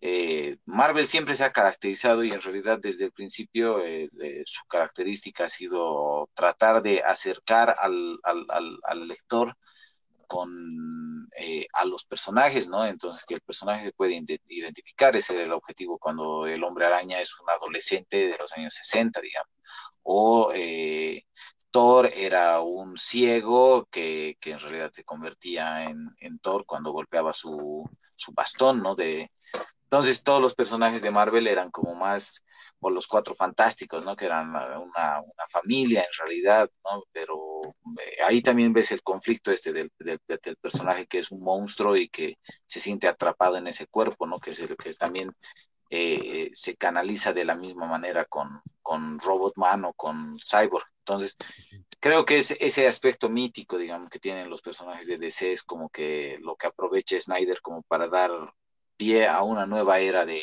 los héroes, ¿no? Con el tiempo han perdido, o sea, los dioses se han desvinculado con el mundo de los hombres, digamos, y, están volviendo a, crecer nuevos, eh, nuevas eh, semillas de, dioses, ¿no? ¿Y era Darkseid? ¿Por qué lo derrotaron tan fácilmente? Porque era Uxas todavía. Eh, lo que pasa es que eso me parece que es con fines narrativos. ¿Qué? Va por ese camino. Porque justamente, la, por ejemplo, hay un, hay un comentario que justamente acaba de, poner lo que es acá en la caja de, comentarios Emilio Abel Pericón, era Uxas, evidentemente el que llega en ese momento a tratar de, de, someter a la tierra es justamente el guerrero más poderoso que tenía justamente Apocalipsis, que era, que era Uxas, ¿no? Y, pero, no era, no tenía el mismo nivel de, de poder que tiene Darkseid, Darkseid perdón, en, su, en su actualidad. El mismo personaje, Uxas, al ser herido, básicamente, ponerle que, que es dado por, por muertos, por muerto, eh, agarra la identidad de su, en ese momento, bueno, en ese entonces de su, de su otro hermano que es Darkseid, lo, asesina y agarra y toma lo que es la, la identidad. Entonces, eso es, es un pequeño de, detalle que tal vez puede, puede aclarar algunas dudas, porque justamente en varios de los, de los blogs he ido viendo también que era Darkseid, era Uxas, porque de alguna manera es el, casi el mismo, es como que la versión mejorada, la versión 2.0, si quieres eh, entenderlo de esa, de esa manera, es como que ya ha habido algo mucho más, eh, más fuerte, ¿no? Y de alguna manera hay algún tipo de, resentimiento de, de Darkseid hacia la, Tierra, porque de alguna manera ha sido acá donde han frenado la, conquista y les han quitado sus mother box y lo han dejado en la tierra, ¿eh? porque justamente por eso lo separan, por eso lo esconden y de alguna manera lo, lo custodian los, los guerreros más poderosos de este planeta, uno que son los, los atlantes que lo tienen escondido justamente en las profundidades, las amazonas que lo tienen bien, bien custodiado, lo que es en su templo ahí en Temisquira, y los humanos que lo entierran tres, tres metros bajo la tierra. ¿eh? son los más inútiles. incluso, ¿sabe el, el porqué del, del, eh, el qué eh, entierran básicamente encima, también es muy interesante porque eso te va contando Cyborg, lo que es en la, en la parte narrativa justamente del desarrollo de su personaje. Está enterrado encima, lo encuentran lo que son diferentes personajes, lo, excavan a lo largo de lo que es de, de, diferentes momentos históricos y resulta que llega lo que es a, mano de los, a manos de los nazis, lo que es una mother box. Ahí justamente ahí es donde llega a tener o agarrar o hacerse cargo de lo que es un remote box, lo que es eh, Silas Stone, y justamente, ¿no? Al ver el nivel de, de, energía que puede llegar a tener esto, justamente comienza todo lo que es la, el desarrollo, la creación justamente de, de Cyborg, es como que de alguna manera te vas dando cuenta el nivel de poder que llega a tener lo que es esto. Y justamente cuando ya comienzan a hablar específicamente de las, de las Mother Box, se puede llegar, que puede generar, que puede terraformar, si vale, si vale el término, porque de alguna manera ¿Qué es lo que sucedía cuando se alineaban las tres cajas madres? Eso te lo, relatan justamente en la, en la batalla de, los, de los dioses, si vale el nombre es como que alineaban y de alguna manera purificaba todo el planeta que estaban conquistando con, con fuego para que se, sea una copia fiel del planeta eh, que estaba conquistando, en este caso lo que es eh, Apocalipsis. ¿Y qué sucedía? ¿Y qué sucedía con todas las criaturas que quedaban en el planeta que estaba siendo conquistado? Básicamente eran si vale el término, reformados, estas criaturas perdían completamente su libre albedrío y eran convertidos en los parademons. Y justamente que son esos zancudos, esos como, como dijo un amigo de Star Wars, esos, esos genocianos que estaban ahí volando, esos mosquitos o como quieran llamarlo, que de alguna manera ante esa pequeña, esa pequeña explicación, también empatizas con estos bichos, ¿no? Es como que estás básicamente obligado a cumplir eso, lo que te han dicho, es como que tú estás tú eres siervo de lo que es de poderoso Darkseid. Es como que de alguna manera eres un, eres un parademon que lamentablemente en su momento han conquistado tu planeta. Ahora te toca ir a ayudar a que conquisten otros. Como que ese es el nivel de detalle, de detalle que puedes ir teniendo con muchísimas de las cosas, como que vas entendiendo por qué también estos bichos atacan simplemente. Es como que están obligados a servir lo que es a, Lord Darkseid. Mm. Y Javi, yo tengo una consulta para ti. Eh, en temas cinematográfico, ¿qué te pareció la forma en la que ahora, eh, después de tantos años de dirección o de experiencia que tiene Zack Snyder, ha dirigido esta película y cuál fue tu escena y momento favorito. Uy, interesante pregunta. De verdad hay un montón de comentarios que he estado leyendo, perdón, antes, eh, que están muy, muy, mm. muy, muy interesantes. Es que si nos paramos a leer los comentarios, por si acaso, va a ser un cacho complicado poder continuar con el podcast. Por eso yo siempre digo que al final o en cierto momento voy a leer todos los comentarios ah. para que no nos desviemos del tema. ¿Ok? Excelente. No, perfecto. y uno de esos es precisamente hablar de escenas favoritas y demás. Exacto. En este momento eh, no, se me ocurre una, porque la verdad han sido tan buenas, han, ha habido tantas. Repito, la, la, inicial, eh, el, la introducción a la peli, la, el inicio con, con, el, con la muerte de, de, Superman, impresionante, así terrible, ¿no? Me ha, me ha, hondo en mí. Luego, eh, la aparición de Superman sobre la sobre precisamente la, el, cubo o la caja, cuando empiezan a hablar de la idea de revivirlo, es fascinante. Y eh, bueno, no sé, la verdad, hay momentos icónicos, ¿no? Visualmente, eh, como solamente visualmente. Pero si me permites también poner algo sobre tapete, Quisiera que también los chicos, ustedes dos y tú también, comentemos un poco sobre la comparación. Estoy, no sé por qué me está gustando hacer esto de las comparaciones, digamos, de las películas, no con fines de decir cuál es mejor, cuál menos, sino como utilización de recursos cinematográficos, los soundtracks, todo lo que son las bandas sonoras, porque eh, cabalmente... ¿Perdón? Destaco ambas, ¿no? Realmente, perdón que te corte, Javier, la del 2017 ha sido un encuentro emotivo en cuanto a soundtrack, ¿no? Escuchar justamente la composición de Danny Elfman, como lo que estábamos hablando, con la canción de, de Batman, escuchar justamente John Williams, todo eso, es como que esto es muy familiar, esto es de alguna, de alguna forma si vale el término algo de, de fan service justamente en cuanto, en cuanto a soundtracks, ¿no? Yo soy justamente una de las personas que disfruta muchísimo lo que son los soundtracks, de las personas raras que tienen en su celular diferentes listas de reproducciones, específicamente de directores que andas a ver si te puedes acordar el, nombre, pero es de alguna película, de algún videojuego, y en este caso destaco, destaco ambas, ¿no? En ese momento, lo que es del 2017, hay muchísimas canciones que me gustan, por ejemplo, algo que sigo escuchando hasta el día de, de hoy, es justamente lo que tú decías en un principio, Javi, todo lo que es el periodo de duelo a la muerte, ante la muerte de, Superman, ¿no? Es como que suena una canción bastante, bastante buena, que justamente de Secret, Everybody Knows, y va, mientras se va presentando todo, la gente va sufriendo el duelo de Superman, es como que de alguna manera llega llega a contarte algo complementario a lo que estás viendo en ese momento, ¿no? Y ahora justamente en, la, en, esta, en este corte también es algo que destaco lo que es el, los soundtracks. Hasta, hasta, el día de hoy hay, hay, unas tres o cuatro canciones que se me han quedado, significa que realmente qué, qué lindo, ¿no? Sí, definitivamente ambas son, son tienen sus momentos, ¿no? La verdad es que a ratos, pues yo no digo que no la he disfrutado, pero en la versión de Widom, la, la incorporación de, de, todos esos compositores, y repito, incluso se, se, canalizaría un poco más esa idea que tengo de otro universo en el que los enlazaría con las películas antiguas, lógicamente sucedería, ¿no? Con, con los soundtracks incluso, y esta se mantiene en el lado más oscuro, si quieren, de, de narrar la historia. Pero, eh, eh, sinceramente, ese momento de la, de la aparición sobre la caja cuando aparece Superman, cuando estaban pensando en revivirlo. Me hubiera encantado oír los acordes de Williams en ese momento específico. Eso es algo muy personal, ¿no? Pero Me quedo con la de Hans Zimmer. Si bien la de Hans Zimmer es tan melancólica, porque es eso, y estamos hablando de un momento de dolor, pero me hubiera fascinado en ese momento simplemente escuchar eh, el momento de, digamos, los acordes de, Williams, ¿no?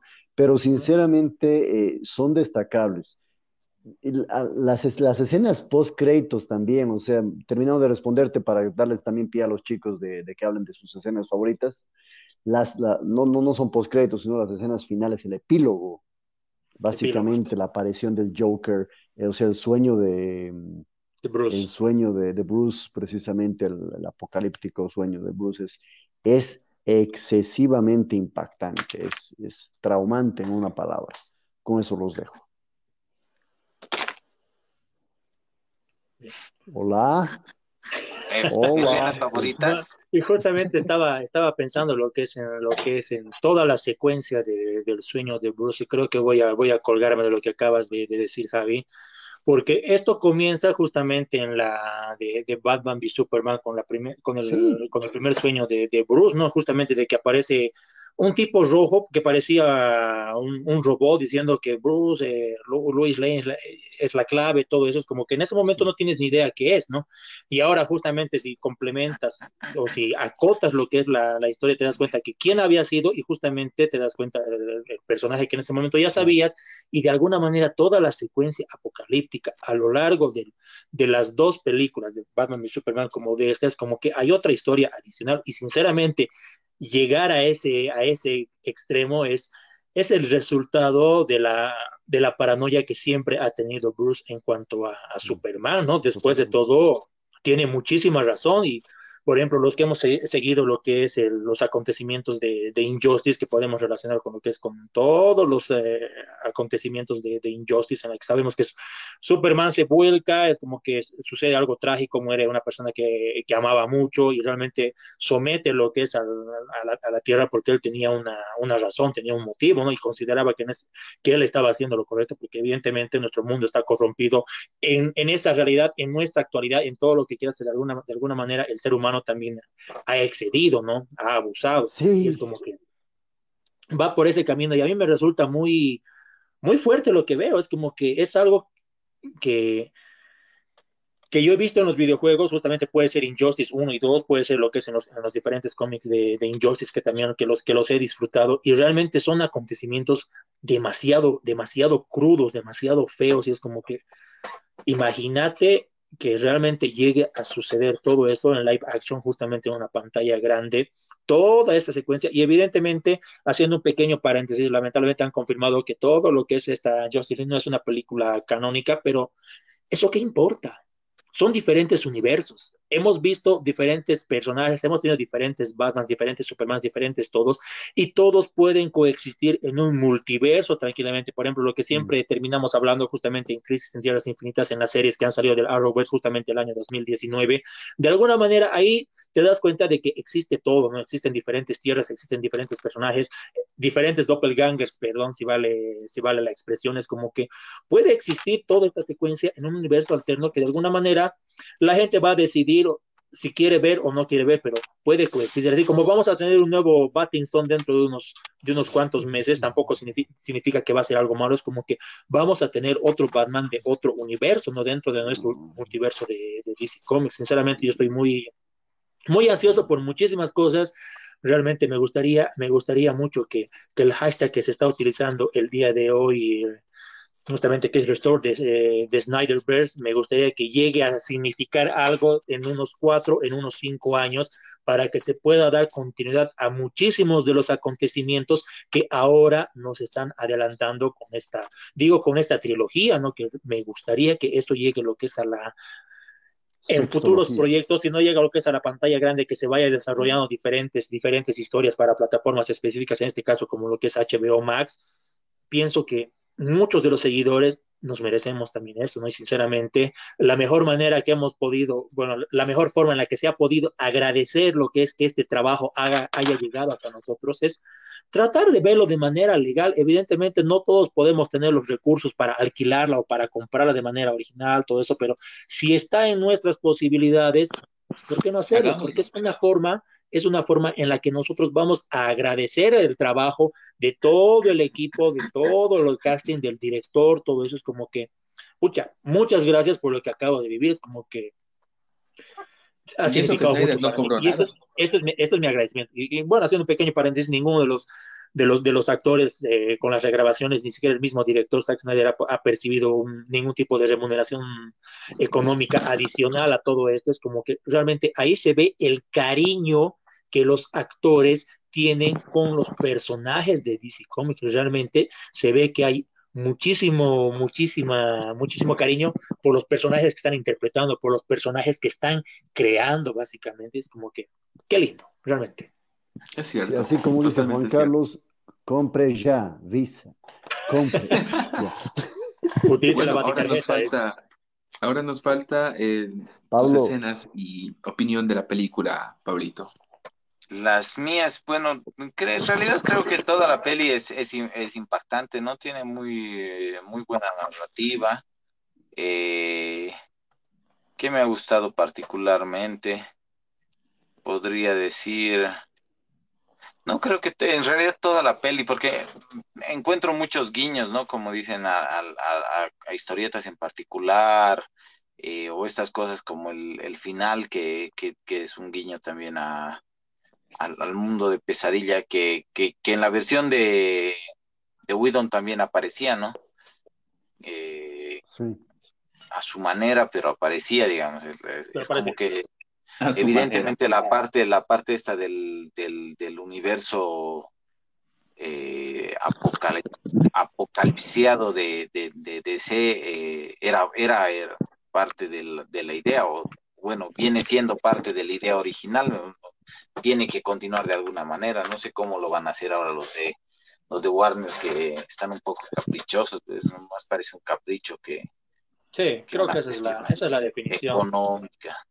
Pero deduzco que como van las cosas, igual los fans van a terminar saliéndose con la suya y van a terminar haciendo hacer que o sea, haciendo que esto vaya hacer una eh, realidad haciéndose de a poco, ¿no? Porque al final el eh, los que pagan las películas son ellos, ¿no? Y, en este caso me ha parecido bien interesante una, una, un, o sea, había como una, un movimiento de parte de los fans que realmente tenía, eh, se sentía comprometido con la película y, y, con pagarla, ¿no? O sea, verla legalmente, ¿no? Es algo muy poco común.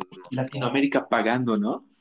Claro, no, o sea, es bien poco común y, mucha gente se, ha, pagado por ver esta película. No sé cuánto sea su recaudación, digamos, pero mucha gente ha pagado por ver la película, pese a que, o sea, que, a, que sabían que iba a ser accesible al día siguiente de haber salido la película, porque obviamente eh, si nos respetan cuando sale en el cine, peor van a respetar ahora que sale directo en una plataforma digital. ¿no? Pero me parece interesante esa conciencia, ¿no? De, parte de los fans de querer apoyar al proyecto y apoyar para que de alguna manera eh, se consolide un poco como un proyecto más a largo plazo, ¿no? Y que no, quede solamente en lo anecdótico de una versión de, director, digamos. Eh, pero a ver, veremos qué, qué, es lo que pasa. Como dicen, toda la peli tiene escenas impactantes, ¿no? y muchas escenas eh, como la, escena del final también, particularmente son, eh, resultan interesantes, ¿no? Porque en, ese, en ese pequeño diálogo que tiene con el guasón, aunque bueno, no siempre no me, no me termina de, cuajar mucho el, el, guasón de Jared Leto, pero por lo menos ves que hay una idea de que de relación entre los dos personajes, ¿no? Y lamentablemente igual hagan lo que hagan, no pueden borrar lo que han hecho en Escuadrón Suicida y en esta, ¿no? O sea, Leto tiene que ser el guasón de este universo. No, mm, no hay forma de, eliminarlo en sí, pero creo que, tiene como cierta lógica, ¿no? Le da, le da, le da mucho contenido al final a la película y, tiene muchos guiños a, obras importantes como La Roca de la Eternidad. Y... Bueno, adicionando ciertos detalles a lo que ocurrió en las escenas post-créditos, bueno, en las escenas nuevas, no post-crédito. Epílogo, epílogo. Sí, al epílogo.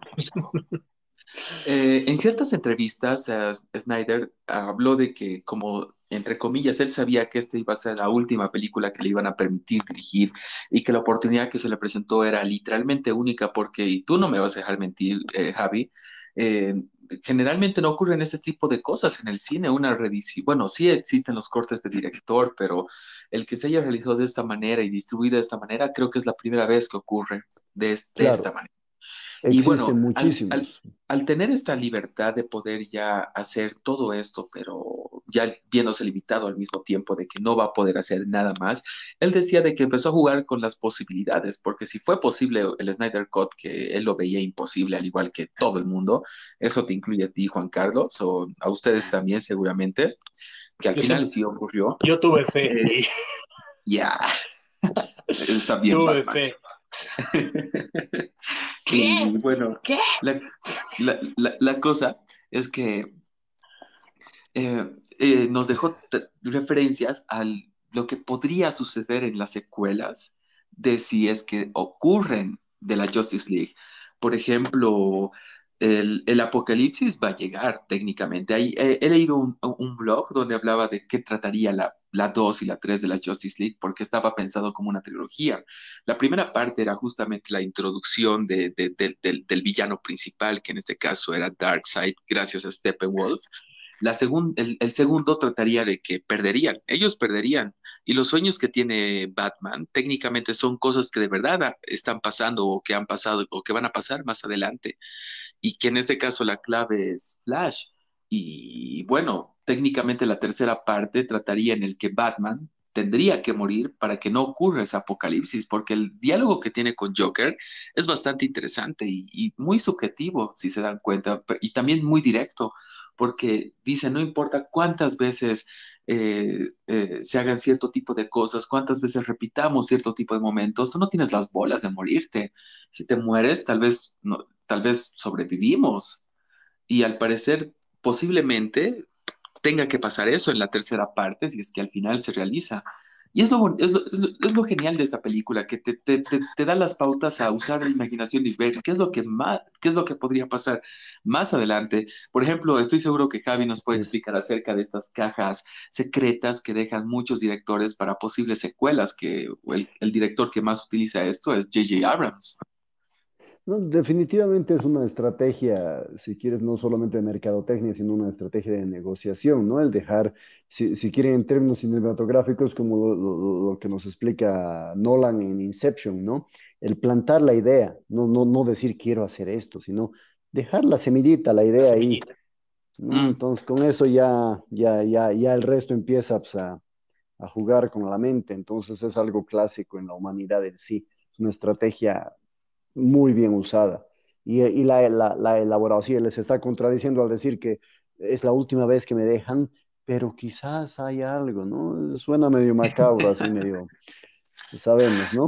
Pero bueno, de todas formas es la verdad. Pero lo que acabas de decir, y es importante, y no me prefiero no callarme de esto. Imagínense que suceda exactamente lo que acaba de decir Ariel que sea una segunda parte, una tercera parte, y justamente en la tercera parte, en el gran finale, Bruce Wayne muera sacrificándose por el bien de todos. Estarías matando al personaje tan, qué sé yo, tan orgulloso, tan pretencioso, tan arrogante, que sería un paralelismo que dirían, ah, se han copiado de lo que Tony Stark muere. Yo soy Batman.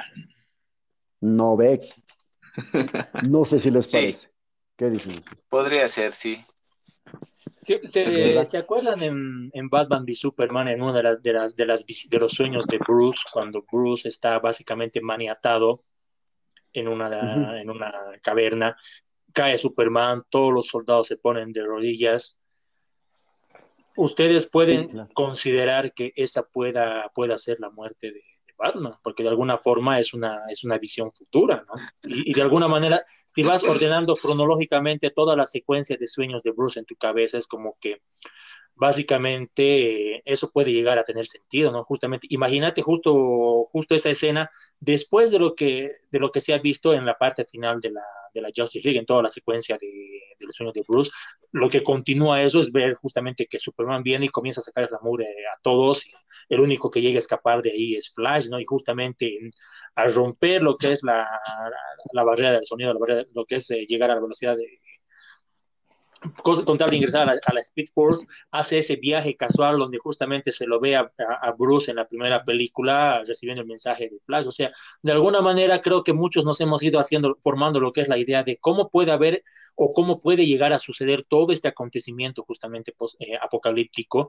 Y de alguna manera es, es bastante pretencioso, es bastante te deja con ganas de realmente quiero que pase esto, ¿no? Quiero ver lo peor, quiero ver lo trágico que puede llegar a suceder y es justamente como, como andabas mencionando, o sea, que hay una segunda, tercera película que va o que en ese caso hipotéticamente iría orientado por ese camino, porque realmente las cosas para que salgan bien, realmente todo tiene que irse al diablo, ¿no? Realmente todo tiene que salir mal. para que realmente llegue a tener ese, ese nivel de impacto que, que necesitamos ver, ¿no? Realmente. Exacto, un yo, yo estoy muy esperanzado, sinceramente. Yo sé que en unos cinco años va a existir la posibilidad, quién sabe, ya va a haber algo, porque estoy seguro que esto esto no se va a quedar así. Los mismos fanáticos ahora, justamente con el movimiento que están teniendo con el, con el actual hashtag, justamente Restore de, Snyder, de Snyderverse, va a haber un movimiento fuerte y de alguna manera es trending, eh, trending topic a nivel mundial, ¿no? Incluso en el mismo Bolivia está entre los hashtags más utilizados como que los fanáticos están hablando, las campanas ya han sonado, ¿no? Es como que no se van a ting. Exacto, por ejemplo, en, eh, hay reporte en HBO Max de que ya vieron cómo se... Oye, buena referencia. Hay, hay un reporte en, en, HBO Max que habla de que la película ya fue reproducida más de un millón seiscientas mil veces. Sí, sí, sí, algo que estaba leyendo justo en la tarde, exacto. Y si lo multiplicamos por el costo de la película, yo creo que ya recuperaron el margen de inversión y posiblemente ya ganaron gracias a esta película, pero solo estamos hablando del reporte de HBO Max, no de las otras plataformas como Google Play, que es donde hemos comprado la película para poder verla, o de otras plataformas que, como saben, HBO Max no llegó a todas partes.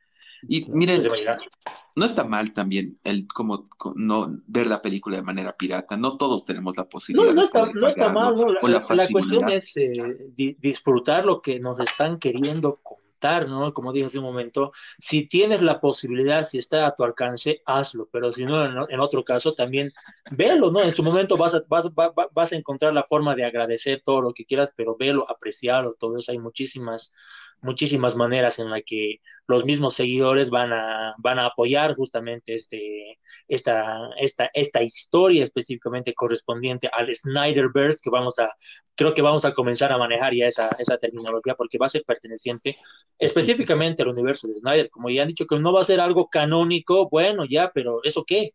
Puede coexistir y estoy seguro que va, nos, digo, nos vamos a salir con la con la nuestra y va a haber un proyecto muy grande dentro de este universo en los próximos cinco años. Y sinceramente, como dice, como dice Batman, tengo fe. Tengo fe. Oye, Pablito, Pablo. Sí. A ver, te quiero plantear algo precisamente en base a lo que acaba de decir el Juan Carlos él dice, no, o sea, no, no, tenemos la necesidad de ver eso, eso que, se plantea como tan malo, como que, va a suceder algo terrible, algo que nos haga sufrir porque somos masoquistas, ¿no ven? En pocas palabras.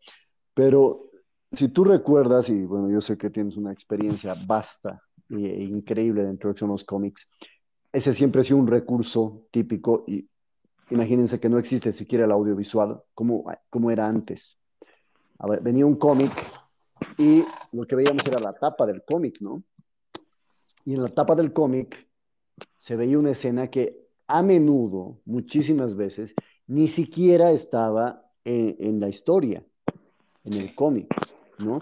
Es, o, en los libros de, no, no solo historietas, no cómics, sino de las novelas, novelas ni siquiera gráficas, sino se mostraba algo que impacte, entonces que uno, wow, que haga lo que precisamente que logre lo que precisamente nos, nos dice que no hay que hacer el, el, lema popular de no juzgues un libro por su tapa, ¿no? Porque precisamente te mostraban que se yo recuerdo un cómic de, de los 70, por decirte, que se veía a Superman muerto, desmayado, al lado de una caja fuerte. Sí, tengo ese cómic. Uy, qué genial. ¿no? ¿Eh? ¿De, cuál? Entonces tú dices, mierda, se ha muerto, ¿no? ¿Qué ha pasado? ¿Quién le ha hecho eso a Superman? ¿Ves? Y, e, esa imagen nunca existe en el cómic para nada, no pasa, no sucede, ¿no? ¿Eh? Entonces, el es un, de los años 60, de, de los antes del 2000. Es un bait, ¿no? Es un, es un, es un, anzuelo, ¿no? Y precisamente, a mi juicio, te lo digo, Pablo, o sea, para que más o menos también lo, lo, lo relaciones, es eh, ese tipo de anzuelos gráficos que existían antes en este mundo del audiovisual actual, que es pues, streaming, cine, lo que sea, eh, es precisamente lo que se ha empezado eh, en forma muy interesante a hacer con lo que eran los after credits en muchas películas, no solo las de Marvel, after credits que te lanzaban como los epílogos, que estamos hablando ahorita en esta película, que te lanzaban cosas, o precisamente los sueños desde la, desde la, o pequeñas pildoritas, lo que les, los que decimos guiños o cosas así, relaciones, homenajes, que te dan lo que les decía el Inception, ¿no? O sea, eh, ya te lanzan la idea, la, la, semillita de la idea ahí, pero que te muestran una imagen que puede plantearse como un sueño, como una cosa no real dentro de la película o de la historia, pero que dices, miércoles, si hubiera pasado esto, hubiera sido brutal ver, qué sé yo, a Batman pelearse con un hombre lobo, ¿no? o algo así. En este caso, que Superman se vuelva malo y que mate a todos. Entonces, eh, todo el mundo quiere eso, ¿no? Entonces, es, es, es como tener la, la, la, portada sensacionalista del cómic dentro de la película. No sé si estás de acuerdo, Pablo. Claro, sí viene siendo como un guiño de eh, comercial, ¿no? Un poco para, para atraer al público y, también una forma en que Snyder nos deja eh, amarraditas las cosas para ver si puede salirse con la suya de hacer una película más, ¿no? Porque es, es, es, un poco la forma en que él ha hecho, como, como han dicho, ah, no, como esta vez me van a dejar hacer lo que quiero, bueno, voy a hacer lo que quiero, y lo ha dejado así, ¿no? Ha dejado un huequito ahí que, que, se presta a una continuación. Eh, y muy probablemente yo creo que vaya a ser el universo oficial en realidad. Pero hay que ver cómo, cómo, cómo van aflojando un poco los, los, directivos de Warner, ¿no? Ahora, mm, saliéndome un poco, me, me, parece interesante esto que decías de que, de que ahora se ha vuelto un poco más, eh, se ha empezado a recurrir a este recurso, pero es interesante cómo Hoy día leía una nota sobre cómo se había producido Star Wars eh, en 1970, entre 73 y 75, 76, que se empezó a filmar, y cómo George Lucas tuvo muchos problemas porque en realidad él estaba planteando una forma nueva de hacer cine que no tenía nada que ver con la forma en que se estaba haciendo cine hasta ese momento, ¿no? Casi se nos va George, claro, todos estaban muy, muy pesimistas, o sea, empezando por los directivos y terminando en todo el mundo así, todos eran pesimistas con los resultados de la, de la película. Eh, Francis Ford Coppola le había hecho una, una crítica pésima y otras cosas, y, habla de un poco, me, me, me, gusta la idea esta de que Lucas logró salirse con la suya, ¿no? Y, logró sacar adelante algo que, que contra viento y marea la gente le pronosticaba mal por todo lado, digamos. Y logró hacer un tipo de cine que justamente termina en continuará, ¿no? Algo que es muy propio de la historieta, además, ¿no? Que te, te deja así como una, una pizquita de, de, que, de que va a haber algo más, digamos, y además de que te empieza del episodio 4, ¿no? Entonces, ese tipo de cosas que, que hacen como que te, te, dice así, Lucas, creo que en realidad eh, eh, Zack Snyder le ha aprendido mucho a George Lucas eh, para hacer esta película, en realidad, de cómo su proceso productivo, por lo menos, y de cómo, y, de cómo hoy por hoy, digamos, lo que en ese momento era un experimento comercial, digamos, se ha vuelto la regla de la, del cine mainstream, ¿ves? O sea, casi todos están tratando de seguir el, modelo Lucas, lo que en su momento era una revolución, ¿no? Porque el, inicio del blockbuster, es cierto. Claro, Mira. Eh, dice que un poco antes, en realidad los blockbusters sí eran como algo más, eh, pero dice que, que, que, con Tiburón se había, se había empezado un poco con las películas hipertaquilleras, pero no sé, Star Wars plantea una nueva forma de hacer cine que, como les digo, no ahora se ha vuelto la regla y básicamente casi todas las películas comerciales de acción tienden a ir en esa dirección en realidad, ¿no? De tratar de ser franquicia, tratar de crecer como marca, apuntar a los productos de, merchandising. Eh, es interesante como en, en, un momento de ese canceló una serie de animados que estaba muy buena, que se llamaba Young Justice, que era basada en, los personajes de los nuevos titanes, pero más haciendo misiones encubiertas, y la cancelaron porque su merchandising no se vendía, ¿entiendes? Entonces es, es extraño cómo ahora funcionan esas cosas, más allá de que la serie tenga éxito como serie, tiene que tener éxito en otros aspectos, digamos, que, que, que allá por el 76 nadie les tiraba bola, ¿no? Nadie pensaba en hacer juguetes. Quisiera aportar algo a lo que tú estás comentando, que la verdad me, me, me hiciste volar la cabeza porque empecé a conectar cierto tipo de cositas. Eh, y, y, la verdad empecé a comparar gracias a lo que tú estás diciendo. Por ejemplo, en la parte de la postproducción de Star Wars, antes del estreno en el, en el, 70, en el 79, 79, ¿no, Javi? 77. Ya, antes de la, del estreno en el 77, George Lucas llevaba material de Star Wars a la, Comic Con, por ejemplo, y a distintas partes de, sectores de gente que le gustaba este tipo de cosas, donde se reunían los fanáticos del cómic, los que se reunían fanáticos del cine, y les daban las pequeñas referencias de qué es lo que iba a hacer Star Wars y se los ponía en mesa. Y técnicamente, si se dan cuenta, Snyder hizo lo mismo al hacer eso en sus redes sociales, al colocar pequeños fragmentos o, o, detalles que iba a aparecer en su corte si él terminaba de hacer, de dirigir la película. La cosa es que la expectativa se estaba generando hasta en el momento del estreno, solo que eso es un movimiento peligroso, pero funciona muy bien si al final el trabajo que haces está bien hecho y le funcionó a George Lucas.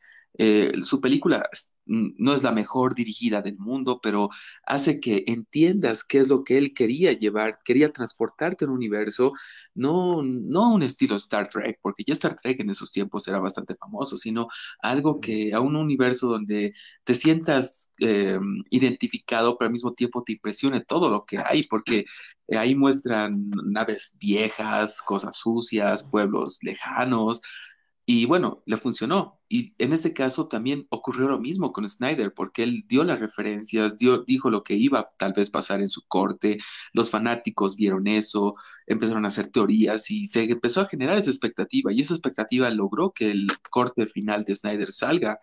Pero lo más impresionante fue de que ese corte que sacó Snyder nos haya impresionado a todos nosotros, porque yo en lo personal nunca fui tan fanático del universo DC, por las, de las películas me refiero, por lo que mostraban y lo que intentaban. Más lo, más lo veía como una copia o un intento de copia de la fórmula de Marvel, como tú decías, Pablo, sobre el tema de fórmulas.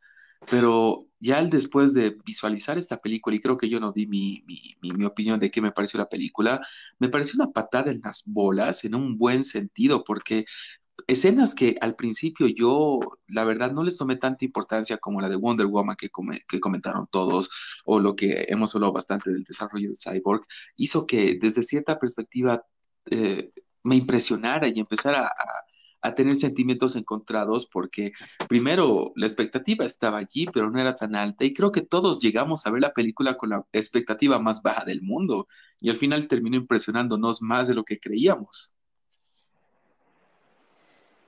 Sí, me parece que es como que la, la, la peli logra, ¿no? Que, que, que, de alguna manera uno se enganche. Y ha tenido buenas críticas a nivel general. Tiene, tiene, obviamente hay gente que opina, ¿no? Y siempre hay gente que opina. Eh, me parece que el gran problema es que normalmente se opina bajo la comparación, no se la quiere comparar con... Eh, yo, por ejemplo, no la compararía ni siquiera con, con, con Endgame, porque para mí Endgame es una peli que, que, que es floja, ¿ves? O sea, no, no, sí. no, la encuentro, no la encuentro buena ni, ni, ni, sólida, digamos, pero sí la compararía tal vez con, con, con Infinity War, que sí es épica, ¿no? Es un gran final, justo estos finales que te dejan. Me parece que Endgame es como dos horas, tiene una hora y media de más veces, porque en realidad tenían que acabarla en 30 minutos y bueno, le han, le han dado una película extra, digamos y es como que en Endgame hay mucho relleno, en, cambio en Infinity War es como que es más sólida, la película está mejor construida, ¿no? Los personajes se van relacionando de a poco. En la otra es como que hay que cerrar los huecos y, y bueno, es más como una peli que sirve para arreglar las cosas para que terminen bien, digamos. En cambio, en Endgame es más, más sólida. Y creo que en ese aspecto eh, está mal la idea de compararlas, porque también son como distintos tipos de productos, ¿no? Eh, los productos Marvel son, son más ligeros, son, están hechos para un público más amplio, no, no tienen una, el enfoque oscuro que tiene estas. Eh, creo que y lo, y lo lindo en realidad es que estamos viviendo en un tiempo en el que podemos disfrutar de los dos productos sin ningún problema, ¿no? Que uh -huh. nos han dado la... Entonces, tenemos un... En, yo me acuerdo en los años 90, eh, hemos tenido suerte de que se han hecho tres pelis de Batman, en, esa época, ¿no? Mm. había una época en la que había una cierta fiebre por hacer pelis, pero los resultados son Steel o, no sé, pues, o, La Máscara 2, ¿no? Que, son pelis. no, no. Son pelis horribles, en realidad. Entonces, uno se da cuenta de cómo ha avanzado las cosas y de cómo ahora, por ejemplo, podemos tener podemos ver además eh, una adaptación de una serie eh, de un cómic independiente y paralelamente podemos ver las pelis de la liga o de los Vengadores en el cine. Entonces es como que estamos viviendo una, una, edad de oro del cine, por lo menos de, de, de, acción, de efectos especiales y asociado con el género superheroico y el cómic, que, que en su época era impensable. Entonces creo que la, cuestión es que deberíamos disfrutarlas más, no en vez de verlas como una competencia. Mucha gente lo toma muy personal, lo de ser de Marvel o de C, cuando en realidad son como son medios de entretenimiento y es, es, lo que deberíamos verlos como formas de entretenimiento, no disfrutes eh, pasajeros. Completamente de acuerdo, Pablito. Completamente de acuerdo. Bueno, Carlos habla. No, estaba, leyendo algunos de los, de los, de los comentarios que están poniendo justamente en, la caja y creo que es muy importante agradecer también a toda la gente que nos está acompañando en este momento. Mira, hemos, hemos creo que se está manteniendo el número de, espectadores ya muy buen rato, hay muy, comentarios muy objetivos y realmente un, un, agradecimiento a todos porque creo que este es un tema que, que a muchos nos, nos gusta, a muchos nos interesa y es por eso como que te da para charlar, te da para compartir, te da para opinar, ¿no? Hay comentarios muy interesantes, por ejemplo, voy a ir eh, viendo algunos de los, de los, de, los, que han ido opinando, por ejemplo, hay comentarios de, voy a leer simplemente los nombres de Rodrigo Venegas, gracias por acompañarnos, igual Richie Sempertegui, un, un amigo mío, un fuerte abrazo, Emilio Abel Pericón, que igual nos, nos, ha estado acompañando el día de ayer, Javier, en la, en la entrevista que hemos tenido justamente en Kinetoscopio, también lo que es a los otros eh, compañeros también que están ah, comentando cositas muy interesantes, cosas muy objetivas que, qué lindo, ¿no? Que realmente algo, una, diferentes, diferentes personas tenemos un gusto en común, algo que realmente a muchos nos ha gustado, a muchos nos ha impresionado todo eso, y realmente es una forma muy, muy sana de, de compartir un momento muy, muy fuerte, ¿no? Acaba de enviarnos saludos de Ever un fuerte abrazo también, así que realmente muchas gracias a la gente que nos ha estado acompañando estas casi dos horas, bueno, básicamente dos horas hablando, creo que todos la hemos ido pasando bastante bien, bastante, bastante contentos, porque me imagino que no ha sido para nada voltero lo que se ha ido tocando, porque hemos eh, tocado aspectos muy, muy importantes del antes, el mediante y el después de lo que es de toda, de todo este movimiento que es justamente del Snyder Cut, y es como que en serio, muchas gracias. Yo estoy, como seguidor de DC Comics, estoy muy, muy satisfecho de lo que he vivido la semana, la semana pasada soy muy seguidor de, de, los, diferentes personajes de, DC Comics, soy muy seguidor de la opción de las series. Le voy a seguir llamando Arrowverse, aunque le han cambiado justamente a CWverse, que me parece una falta de respeto, pero para mí va a seguir siendo lo que es el Arrowverse, todo, todo, todo lo relacionado a las, a las series en televisión. Y ahí haciendo un pequeño paréntesis muy importante, justamente en lo que es el evento de Crisis en Tierras Infinitas del año 2019 en diciembre, se ve justamente el cameo de nuestro Flash de de Ezra Miller de las películas justamente de Justice League interactuando con el Flash de, de Grant Gustin. Y eso te da justamente, te da, claro, y justamente en el, lo que es en, la crisis, te da, te da la, no sé qué nombre le pondría, pero te da la esperanza de que en, en, algún momento va, va, va, a haber ese cruce justamente de todo el multiverso, pero va a tomar tiempo, necesita tiempo ir consolidándose específicamente lo que es el, el multiverso de lo que es de, de, DC Comics a lo largo de toda lo que es su, su historia, es como que las cosas pueden ir poniéndose mucho más interesantes en los próximos años. Pienso que recién es el momento para comenzar a disfrutar DC Comics. Evidentemente, el 2017, cuando se ha lanzado la primera versión de la Liga de la Justicia, estábamos en otra onda completamente Marvel, si vale el término, pero ahora ya creo que es un momento para poner un poquito más de, de interés. Hemos disfrutado cuatro horas, muchísimas de las personas seguidoras ¿no? han compartido momentos, como que nos da para seguir pidiendo diferentes tipos de, de, películas, de emociones como esta. Yo estoy muy, muy satisfecho a, nivel personal, digo como que ha sido mucho más de lo que yo esperaba. lo que es ver el corte de Zack Snyder, para mí personalmente significa mucho, así que estoy muy, muy agradecido también con toda la gente que hemos estado compartiendo ahora, Javi, realmente, qué lindo, ¿no? Que nos una todo, todo esto. Estás diciendo que has sufrido un nergasmo. Hashtag. de, de, de, una manera bastante, bastante sutil, sí. no, no, sé cómo será eso entonces. Bueno, Pero tú, tú, has planteado ese hashtag, Ariel. Ah, claro, y es, y es, y es el mejor. Por ejemplo, la primera vez que me pasó.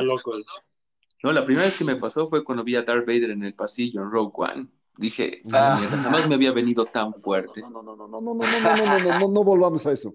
No volvamos a eso. Bueno, pero. Qué cosa más fuerte esa vez, hasta el día de hoy lo digo, realmente. Mm. Qué miedo, pero eso es Vader. Eso es Vader. Exacto. decías. Bueno, pero ya planteando el tema y también finalizando el podcast de esta noche, la verdad sí, y esto lo, notamos justamente con Juan Carlos el día que ya se había estrenado el Snyder Cut. Las reseñas a nivel general de todas las personas que ya vieron en ese momento la, la película han sido totalmente positivas, lo que significa que parece que bajo una presión, pero bajo libertad creativa, hace que haya como un mayor compromiso ante un trabajo en particular, porque, y, y, tú me lo puedes confirmar esto, Juan Carlos, cuando entraste a la Google Play, ¿Cuándo habías visto en una película cinco estrellas netamente de tantas referencias? Jamás, jamás. Yo, yo, he quedado impresionado. Tenía las cinco estrellas clavadas en Google Play. Era como que santo cielo. Y había una buena cantidad ya de puntuaciones, ¿no? Realmente las mismas críticas que han ido apareciendo, bueno, que se han compartido en redes sociales de, de personajes específicos del, de lo que es del medio crítico, si vale, si vale el término, es como que la, la han alabado. Y es como que no, no por, no por algo, no porque sí, ¿no? Es como que realmente ha significado algo. Muchos yo me quedo con uno de los personajes que me ha gustado mucho justamente de, de Justice League, es, es Steppenwolf. Me ha gustado muchísimo ese personaje. Él solo quería volver a su casita. Yo creo que sí. ¿Siguen con cinco estrellas? No, no, ya ha bajado, ha bajado, ha bajado. no estoy seguro si es 4.5, sí. Ah, sí, sí, ha bajado. Igual, es una buena puntuación. Destacable dato, destacable el dato. Al final, es, es, muy bonito poder tener la oportunidad de poder haber vivido esto en estas épocas, más aún después de un año de porquería. Así que es, es la verdad, ha sido un año horrible, el año pasado ha sido un año complicado para todos. Pero lo bueno es que tenemos esto y como dijo Pablo, como dijiste tú, Javi, o tú, Juan Carlos, es como que a disfrutar de, lo que, de las posibilidades que tenemos ahora, porque lo que dijo el, el, Pablo es, es, es, cierto, yo, yo, yo no viví esa época porque yo era demasiado pequeño, pero era como que tener esa suerte en una década de tres películas de Batman era como, wow, pero ahora literalmente cada año tenemos como diez películas de superhéroes todo el tiempo y, y es como que aprovechemos, disfrutemos de lo que estamos viendo y, y si queremos criticar y ser tóxicos, seámoslo. Si somos fanáticos de Star Wars, está en nuestra naturaleza no seamos, no, no seamos fanáticos tóxicos, ¿no? No seamos fanáticos tóxicos. Realmente DC, Comics lamentablemente, DC Comics lamentablemente tiene, tiene el fandom mucho más, eh, más tóxico a nivel, a nivel general. yo, soy súper fanático de Star Wars, así que lo digo, no sé. ¿Saben a qué me refiero? No te enojes, Javi, te quiero mucho, bro. Yo sé, yo sé, yo sé. No, pero de verdad que hay que empezar a, dejar un poco la toxicidad porque ha llegado a, niveles que está desbalanceando el asunto y creo que no es bueno. Siempre hay que mantener el balance. Ya saben, balance. Equilibrio, por favor. También, yo creo que en, algún momento nos vamos a volver a reunir los tres para poder hablar de otro tema, especialmente de bueno, se, van a estrenar buenas cosas. Este, Suiza Squad, después vamos a tener también eh, la, la, película de Black Widow, así que me gustaría tenerlos a los tres en un siguiente capítulo, pero yo creo que ya, ya pasamos bastante tiempo eh, en esta charlita y también tenemos que ir a dormir, pero para mí fue un placer y un honor poder tenerlos esta noche y especialmente el poder escuchar todo lo que todos ustedes tenían que decir, sus, sus argumentos, sus, sus críticas, su forma de justificar cierto tipo de cosas que aunque no lo lograron, lo hicieron porque les gusta. Eh, fue una noche increíble, fue un podcast que disfruté bastante, la verdad. De igual manera, de igual manera, realmente. Gracias por el espacio, Javi, eh, Pablito, Ariel, a toda la gente que nos ha acompañado, a la gente que todavía sigue comentando. Muy agradecido, realmente nos ha unido, creo que nos ha unido haber, eh, haber vivido estas cuatro horas. Así que yo muy satisfecho y muy agradecido por el espacio también para poder compartir alguna, una de las cosas que realmente me, me, me apasiona bastante. ¿no? Es cierto. tú, Javi, y Pablito, ¿alguna, ¿alguna cosa que quisieran decir antes de que nos despidamos? Eh, bueno, gracias, muchísimas gracias de verdad, eh, Ariel, por la invitación. Gracias de lujo estar con ustedes dos, Pablo, Juan Carlos. Como lo dije en el programa de Kinetoscopio, y la verdad no es mío, no, es, no, es, mi cosecha, la leí en uno de los comentarios de, YouTube que, que vi hace tiempo cuando cuando estaban hablando de este tema, precisamente es bonito y, lo menciono porque es, me, me pareció muy, muy destacado de, esta persona que comentó esto, que decía que, eh, ¿se acuerdan de, Man of Steel, de la película del hombre de acero? Cuando le pregunta la S, ¿qué significa? No es una S, significa esperanza en kryptoniano. Y decían que la S no es solamente de, de Superman o de Suárez o de Sabag, o de Arancibia por ahí, o de, o de Clidos, ahí ni, ni, ni, siquiera, sino de Esperanza, o en este, en este caso la S ha sido de Snyder, nos ha regalado algo. todos, todos hemos disfrutado la S de Snyder y bueno, que, que ojalá lo posterior, las secuelas no sean como la máscara 2 que decías, Pablo. un abrazo grande a todos. que la fuerza los acompañe siempre. Bueno, oh. despedirme yo también, así agradecerlo a todos, a Javier, Ariel, Juan Carlos eh, y a todos los que nos han estado viendo, nos han estado escuchando ahora, se han tomado el tiempo de hacerlo. Eh, y bueno, a seguir disfrutando todo esto, todo, toda esta época de, de, cine de oro de los superhéroes, ¿no? vamos a aprovechar mientras podamos, porque seguro en cualquier momento va a cambiar la tendencia. Mm, es cierto, el cine siempre está en evolución. Pero eso, más bien chicos, mientras me despido, espérenme tras bambalinas por una pequeña charlita.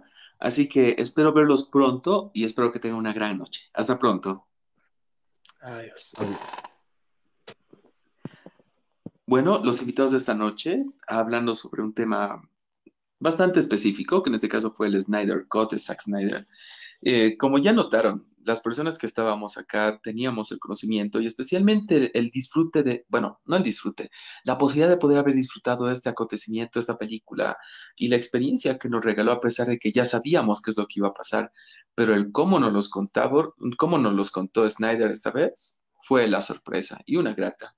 Y esperemos que se repita este tipo de cosas son muy bonitas de cuando llegan y más aún cuando no tienes la expectativa como para saber qué es lo que tal vez va a pasar, sino sentarte unas cuatro horas, aunque no sea lo común, y ponerte a ver y transportarte, disfrutarla, en pocas palabras. Así que muchas gracias por acompañarnos esta noche. Ya les estaré adelantando en una publicación de cuál va a ser nuestro siguiente podcast. Como habrán visto, están siendo tres más consecutivos ya que las vacaciones se terminaron y bueno, siempre hay temas bastante interesantes, especialmente el de poder hablar con personas interesantes de temas específicos, sea sobre arte, música, cine, películas, en general. La cosa es pasar un buen momento y aprender un poco más. Así que muchas gracias por acompañarnos esta noche. Mi nombre es Ariel Arancibia, así que nos estaremos viendo pronto. Adiós.